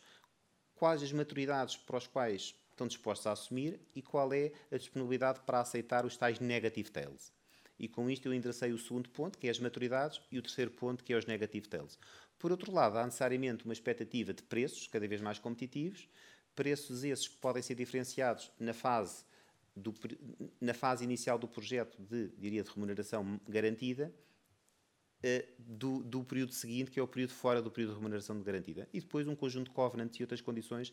que são normalmente aplicados neste tipo de estruturas e que visam, acima de tudo, mitigar um conjunto de riscos para, os bancos, desde a existência de raços uh, para distribuição aos acionistas, desde a existência de mecanismos de contas de reserva ou de facilidades de reserva de serviço de dívida, desde mecanismos de cash sweep que permitam aos bancos, com uma boa performance do projeto, poderem colher as maturidades. Estes eu diria que são os aspectos principais a endereçar numa, numa, numa boa estrutura de financiamento, desde logo, desde o processo pré-bidding. Por último, dar, a, dar, a, dar uma última nota de que, em conclusão, vivemos um ambiente regulatório e político muito favorável à implementação destes projetos de energia renováveis, em particular em Portugal, no solar. É hoje evidente uma crescente apetite de todos os diversos stakeholders, quer investidores, quer financiadores, para este tipo de projetos. E, por outro lado, numa vertente operacional, continuamos a viver um processo de inovação tecnológica que tem vindo a permitir uma maior competitividade, não só a nível dos custos de investimento, mas também dos custos do OEM, que só vem tornar a equação um bocadinho mais competitiva. Dito isto, um processo bem sucedido, eu penso que temos aqui todos os ingredientes para que este leilão 2020 seja tão bem sucedido como o leilão 2019. Há desafios à bancabilidade que eu diria que são ultrapassáveis com o adequado processo de estruturação e de planeamento dos projetos, que eu diria que tem que começar desde já, e esse também é o grande papel de bancos tradicionais, como o Banco Empresas de Montepio, que eh, está preparado para poder acompanhar as empresas desde este momento até o momento do financial close que ocorrerá, eu diria, uh, alguns meses, algumas dezenas de meses após o financial close de, e, e, o processo de licitação que ocorrerá em agosto. Dito isto, agradeço mais uma vez a presença de todos. Uh, Seguir-se-á agora uma sessão de Q&A e que eu dividirei com, com a Margarida. E, portanto, uma vez estamos um pouco atrasados de tempo, eu passarei já à Margarida uh, para poder endereçar questões que nesta fase se eh, remeterão para provavelmente o Ricardo Loureiro. Margarida, passo a palavra. Obrigada, eh, Tiago, obrigada pela tua exposição. Um, como nós estendemos aqui um bocadinho no tempo, pedimos desculpa por isso e, portanto, se calhar, Tiago, se tu concordares, eh, endereçávamos duas perguntas a cada concorrente. Há muitas perguntas a chegar, uh, mas não podemos aqui responder a todas e vamos então começar aqui pelo Ricardo. Ricardo, perguntam assim: no modelo de sistema de armazenamento, o promotor terá de pagar contribuição à rede, tal como no modelo preço de venda simples de remuneração geral? É, obrigado, Margarida. Uh, o modelo não é, não, é, não é idêntico. Quais é que são os cash flows aqui uh, envolvidos no modelo, do, no modelo associado ao, ao armazenamento? Portanto, o promotor, por um lado, recebe um pagamento por capacidade, uh, sendo essa capacidade euros megawatt uh, ano, e, e, e, e, por outro lado tem que dar ao sistema, portanto é um, é um cash flow de saída da, da, tal opção, da tal opção contra a, a, a, o risco de preços, de, de picos de preços. Esta, esta opção funciona como, como Nuno explicou na sua apresentação, um, hora a hora, ou seja, basicamente vai, vai ser definido para uma determinada energia firme, que vai ser os tais 90% da capacidade de injeção uh, adquirida. Uh, vai-se uh, vai, vai -se verificar para, para cada hora do preço de mercado qual, se há um preço, se o preço de mercado é superior ao tal preço de ativação do seguro. E nessa hora há uma liquidação financeira que é apropriada, que é apropriada pelo, pelo sistema. Portanto, o, o, o, promotor recebe, por um lado, este pagamento por capacidade, mas depois tem que segurar o sistema contra estes, preços de pico, contra estes picos de preço. Um, complementarmente, também é bom que, também é bom que, que, fique, que fique claro, o promotor, uh, como está em regime geral, em regime de remuneração geral, pode ir ao mercado e receber todas as receitas no mercado. Portanto, para além deste pagamento de capacidade, o, promotor recebe ainda o preço de mercado, normalmente no mercado grossista, no MIBEL, ou pode ser, pode ser um, outro, um, um outro modelo de, de, mercado, e poderá ainda participar nos serviços de sistema, recebendo também as receitas de serviços de sistema. Portanto, em, em termos de, de, de, cash flows, é assim, é assim que está estruturado o, o modelo. Ok, muito bem. Em relação aqui, outra pergunta também para ti, eh, que pede para detalhar como funciona a possibilidade de sistemas híbridos, nomeadamente se a energia produzida pela tecnologia adicional é remunerada pela mesma tarifa.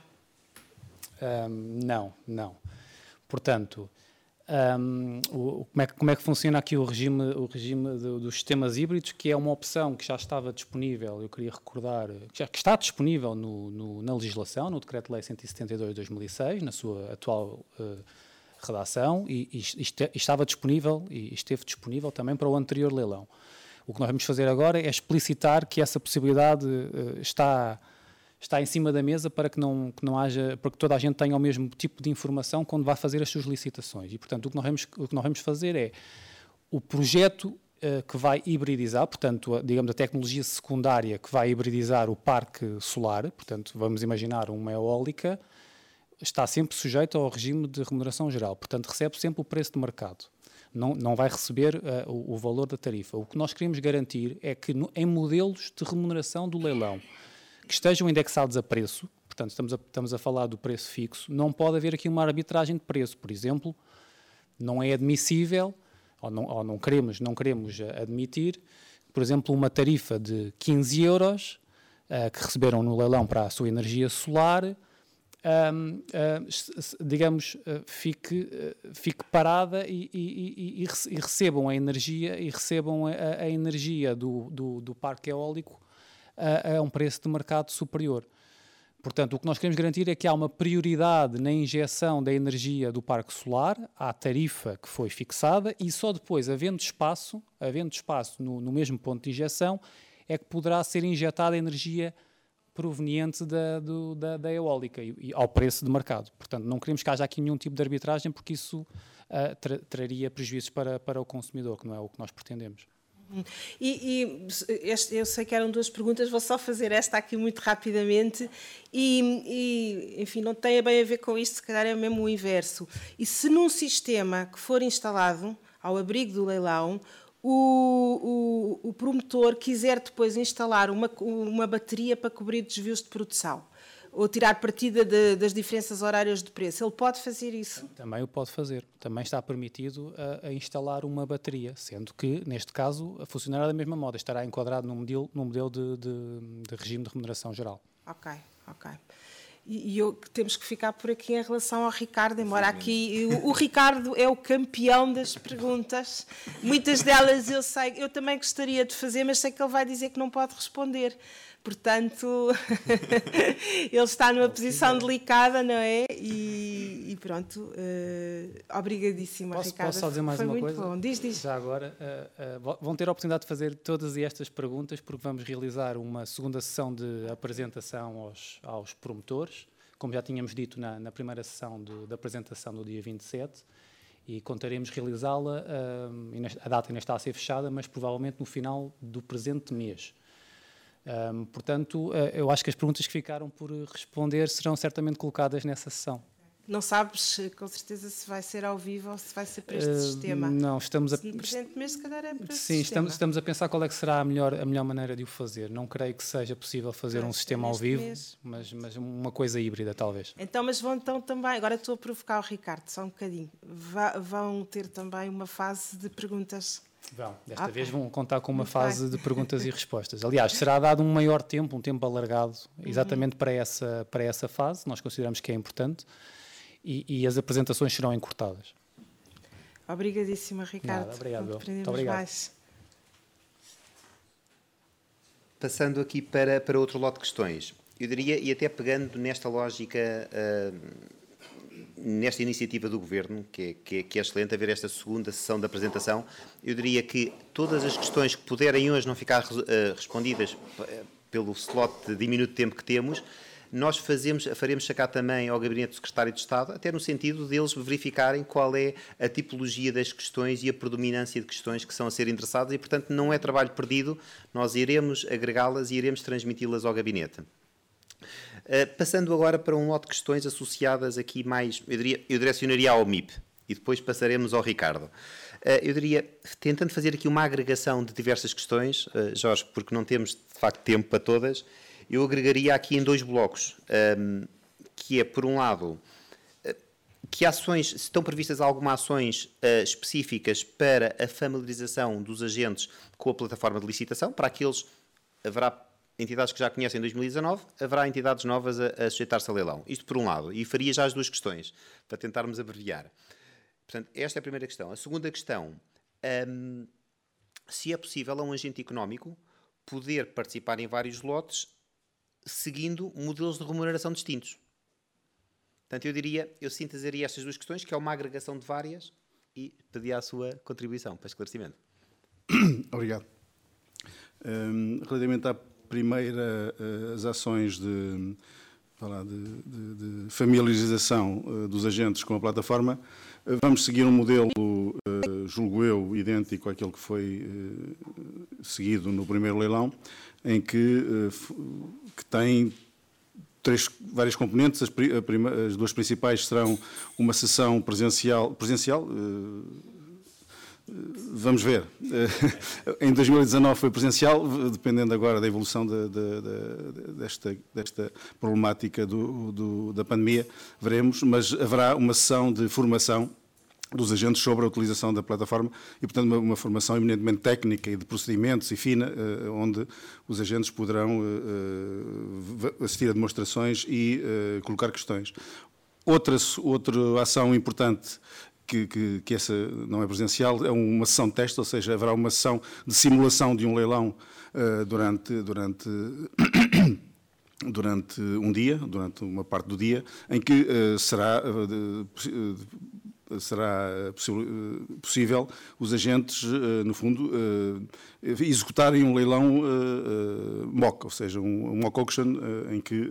faremos todos os procedimentos relativos ao leilão num ou vários lotes com exatamente as mesmas condições técnicas e operacionais no leilão normal, evidentemente com preços e com condições económicas diferentes, quer para, para o, o, o leilão em si, o, digamos, o, leilão em si, quer do, do, ponto de vista dos agentes. E também, obviamente, teremos como, como eh, sempre eh, disponibilidade de linha,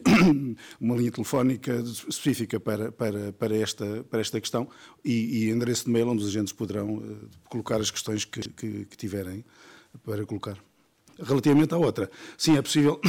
é possível uh, uh, uh, quer do ponto de vista legal e dos procedimentos, um, um, cada, cada modelo de, de, de ofertas é válido para um leilão, para um lote, portanto, um agente, se concorre a três lotes, pode perfeitamente eh, utilizar estratégias, eh, modelos de, de, de económicos e modelos de oferta diferentes para cada um dos lotes. Eh, isso é possível, quer, do, como disse, do ponto de vista legal, quer também do ponto de vista da plataforma, que permite uh, que um agente possa ser configurado como tendo a possibilidade de utilizar esses modelos de licitação nas três uh, modalidades que vão existir. Muito obrigado. Muito obrigado, Jorge. Acho que ficou perfeitamente esclarecido uh, estes temas. Eu lançaria agora, antes de voltar a endereçar à Margarida, lançaria aqui também, eu diria, na, na, mesma ótica, estou aqui a olhar para também diversas questões que podem ter aqui o Nuno como recipiente. Nuno, uh, eu diria, agregando aqui de facto algumas questões, eu diria, eu, eu fazia já duas questões. Diria-te por um lado, ehm, eu vou provocar-te um bocadinho, ok? que é, se fosse investidor, eu diria, eu desdobrava a primeira questão em duas. Se fosse investidor qual seria a opção remuneratória que escolherias? Ok? E atenção aqui também, há aqui diversas questões que eu penso que as pessoas poderão não ter ficado esclarecidas sobre o regime que continua a haver de garantia de, de remuneração garantida, apesar de, de como, com uma liquidação diferente. Portanto, se fosses investidores, que operação remuneratória escolherias? E se, já agora, se fosses banco, qual é que escolherias também? Ok? segunda questão. E a segunda questão também provocatória, Edria, quase achas que é expectável esperarmos uh, termos resultados semelhantes ao do leilão 2019 face às dinâmicas atuais do mercado ou não? Uh, então, é, se calhar então uh, brevemente tentar responder uh, às dúvidas que, que, ficaram com o regime de remuneração que era de tarifa fixa e agora passou para, para preço fixo. Um, e esse regime remuneratório a maneira como a oferta vai ser colocada é, é igual ao ano passado, ou seja, vai ser, vai ser estabelecido um preço de referência máximo, uh, o interessado vai oferecer uma, uma percentagem de desconto a esse preço de referência máximo, o preço, uh, ou seja, referência máximo menos a percentagem de desconto dá um preço de referência efetivo durante os primeiros 15 anos, e esse preço de referência efetivo será comparado com uma curva de preço capturado para o lote em questão uh, e daí vêm os cash para o sistema. Isto é na parte da avaliação da oferta. Na parte de efetiva operação do ativo,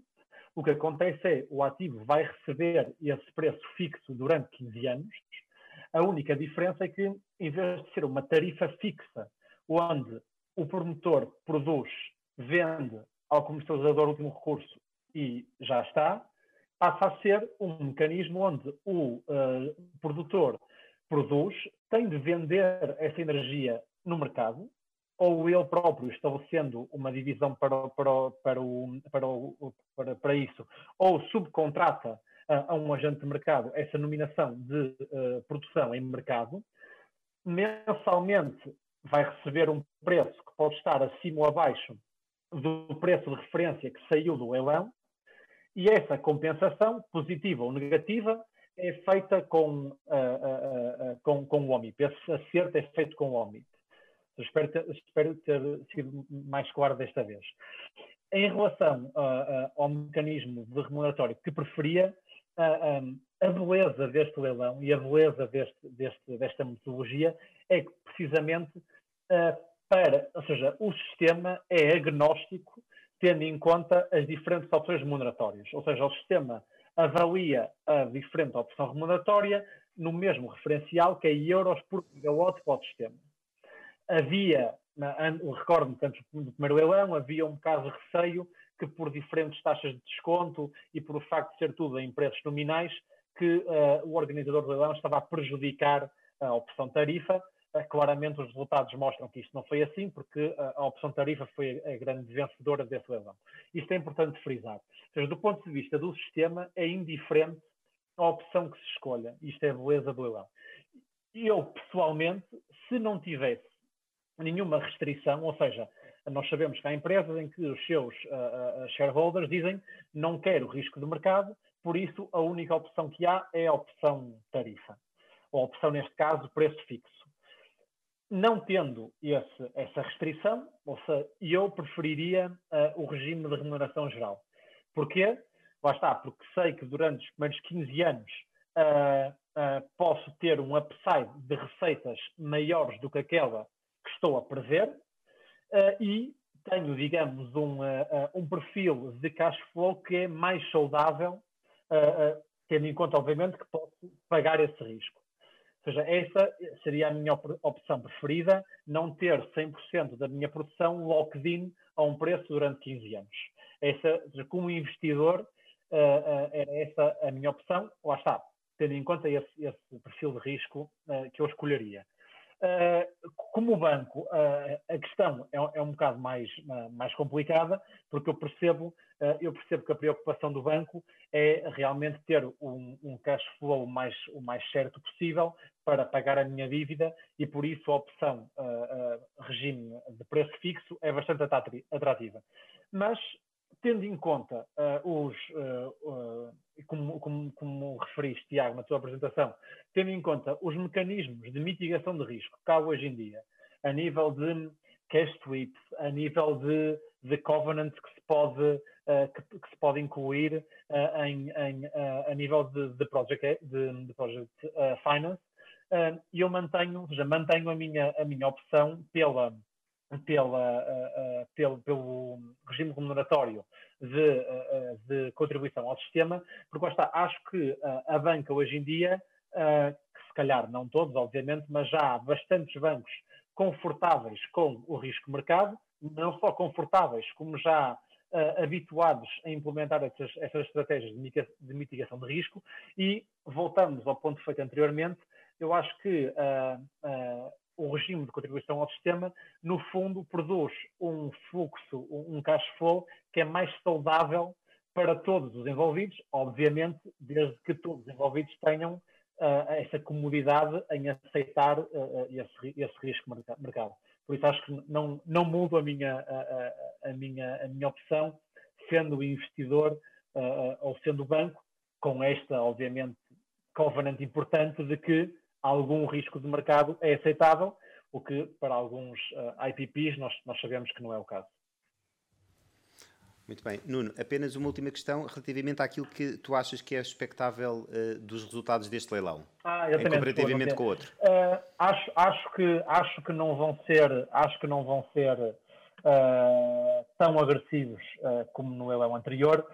só, pelo, só pelo ambiente que, estamos, que estamos a viver hoje em dia. ou seja, podia-se ver o ambiente como estamos a viver hoje em dia, um bocado, ou seja, podia-se analisar um bocado a situação ao contrário, que é ambiente altamente arriscado, por isso há uma maior uh, vontade por assegurar este, estes primeiros 15 anos de, de receita fixa uh, pela opção tarifa,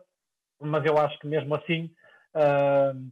vai pesar mais este, este curto prazo onde, onde estamos a viver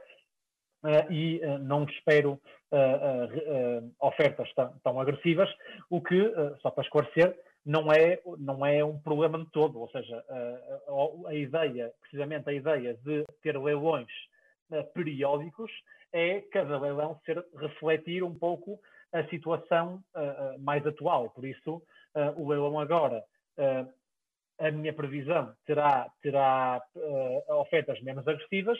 No leilão do próximo ano, se a situação, a situação mudar, uh, uh, voltamos aos preços agressivos do, do, do, último, do último leilão e isto é um processo contínuo. Acho que é o importante deixar bastante claro, como, como o Ricardo referiu no início da apresentação dele, a, a, a preocupação da AFRI um, e a preocupação da Cereja de Energia é este mecanismo não ser oneroso para os consumidores portugueses. Essa é a pedra basilar desta, deste, deste mecanismo de avaliação de ofertas. Por isso, por muito que as ofertas não sejam tão agressivas como foram no último leilão, no final traduzir-se-á certamente num benefício para, para o consumidor português e por isso esta questão é mais uma questão de, de manchetes de jornais de ter sido atingida o recorde da oferta mais baixa e se calhar essa manchete não vai ser possível uh, uh, neste ano. Mas o benefício para os consumidores portugueses, de certeza, de certeza que, estará, que estará lá. Muito bem. Muito obrigado, Nuno. Acho que ficou respondido e muito obrigado pela tua resposta relativamente à visão na, na tua pele de banco. e vai levar para, para brainstorming interno, certamente. Muito rapidamente, nós estamos mesmo a ter que fechar, mas eu tenho mesmo que perguntar estas duas questões últimas, últimas mesmo, à, à, Margarida. Do nosso lado, eu não terei tempo para responder a questões que foram direcionadas a mim, mas arranjemos forma, através do nosso site, da nossa página, de poder, posteriormente a esta, a esta ação, poder deixar algumas respostas escritas sobre a generalidade das questões. Margarida, mesmo muito rapidamente, fazia-te duas questões que, que, que pediria que respondesse em dois minutos. É basicamente quais são as tuas expectativas em relação, por um lado, àquilo que é o, pro, é o programa do procedimento, que ainda não conhecemos, por outro lado, relativamente ao desenvolvimento e, portanto, aquilo que é os termos de referência e o caderno de encargos. Ok, Tiago, vou ser mesmo muito rápido então. Eh, em relação ao programa de concurso, o que eu gostava que melhorassem face ao do ano passado é que tivesse, à semelhança do que está previsto no CCP, no Código dos Contratos Públicos, um prazo para pedidos de esclarecimento, o primeiro terço, e erros e omissões, um segundo terço para resposta aos pedidos de esclarecimento. É fundamental, não há programa de concurso ou caderno de encargos algum, e eu estudei milhentos já durante toda a minha vida profissional, que não, não suscitem dúvidas ou não tenham erros e omissões. É importante o pedido de esclarecimento dessas dúvidas para, para o, o, concorrente poder montar o seu projeto, para o banco também poder financiar o seu projeto e é, é, é fundamental que essas respostas sejam dadas para todos os concorrentes e ao mesmo tempo que é isso que prevê o Código dos Contratos Públicos e eu gostava muito que isso estivesse no novo programa de procedimento. Em relação à cadeia de encargos, eu gostava que todas as minutas dos contratos fossem disponibilizadas. Por exemplo, em relação à tarifa garantida, no anterior não foi disponibilizada a, minuta do contrato com o CUR e isso não é bom nós irmos para um negócio que não conhecemos as regras contratuais, nem permite que os bancos financiem esses projetos o financiamento torna-se mais difícil. Era também importante que as peças uh, contratuais, o caderno de encargos, definisse claramente a isenção do excesso do clawback e da tarifa social no caso da remuneração geral, que me parece que não está ou que não estava, e que digam qual é o montante do seguro de responsabilidade civil, uma vez que não saiu a portaria. É importante também para uh, a montagem do plano financeiro e, consequentemente, para o financiamento. E pronto, tentei ser muito rápida. Muito obrigado, excelente. Uh, queria, vamos então fechar esta sessão, agradecer a todos. Tivemos uma presença ótima, superou todas as nossas expectativas. Portanto, muito obrigado a todos. Acho que agradecer também aqui a todos os oradores, tiveram todos excelentes naquilo que foi o seu papel, em especial aqui à Margarida, como nossa parceira nação, mas também uma palavra muito especial ao Ricardo, uh, enquanto assessora do, do Sr. Secretário de Estado da, da, da Energia. Uh, dar nota que todos estes highlights e todos estes materiais, por um lado, faremos chegar via LinkedIn, mas também naquilo que é a nossa página das Talk Trends by Bem, que ficará no ar para futuros volumes e futuras edições. Incentivamos o que continuem a contactar-nos, não só diretamente a cada um dos oradores, a mim em particular, mas também via a nossa página do Talk Trends, de forma a podermos eh, fazer follow-up e poder continuar a responder questões que possam vir a ser endereçadas e contribuir também aqui para o Ricardo, que na próxima segunda sessão de esclarecimento possa ser ainda mais produtiva. Muito bom dia a todos e muito obrigado.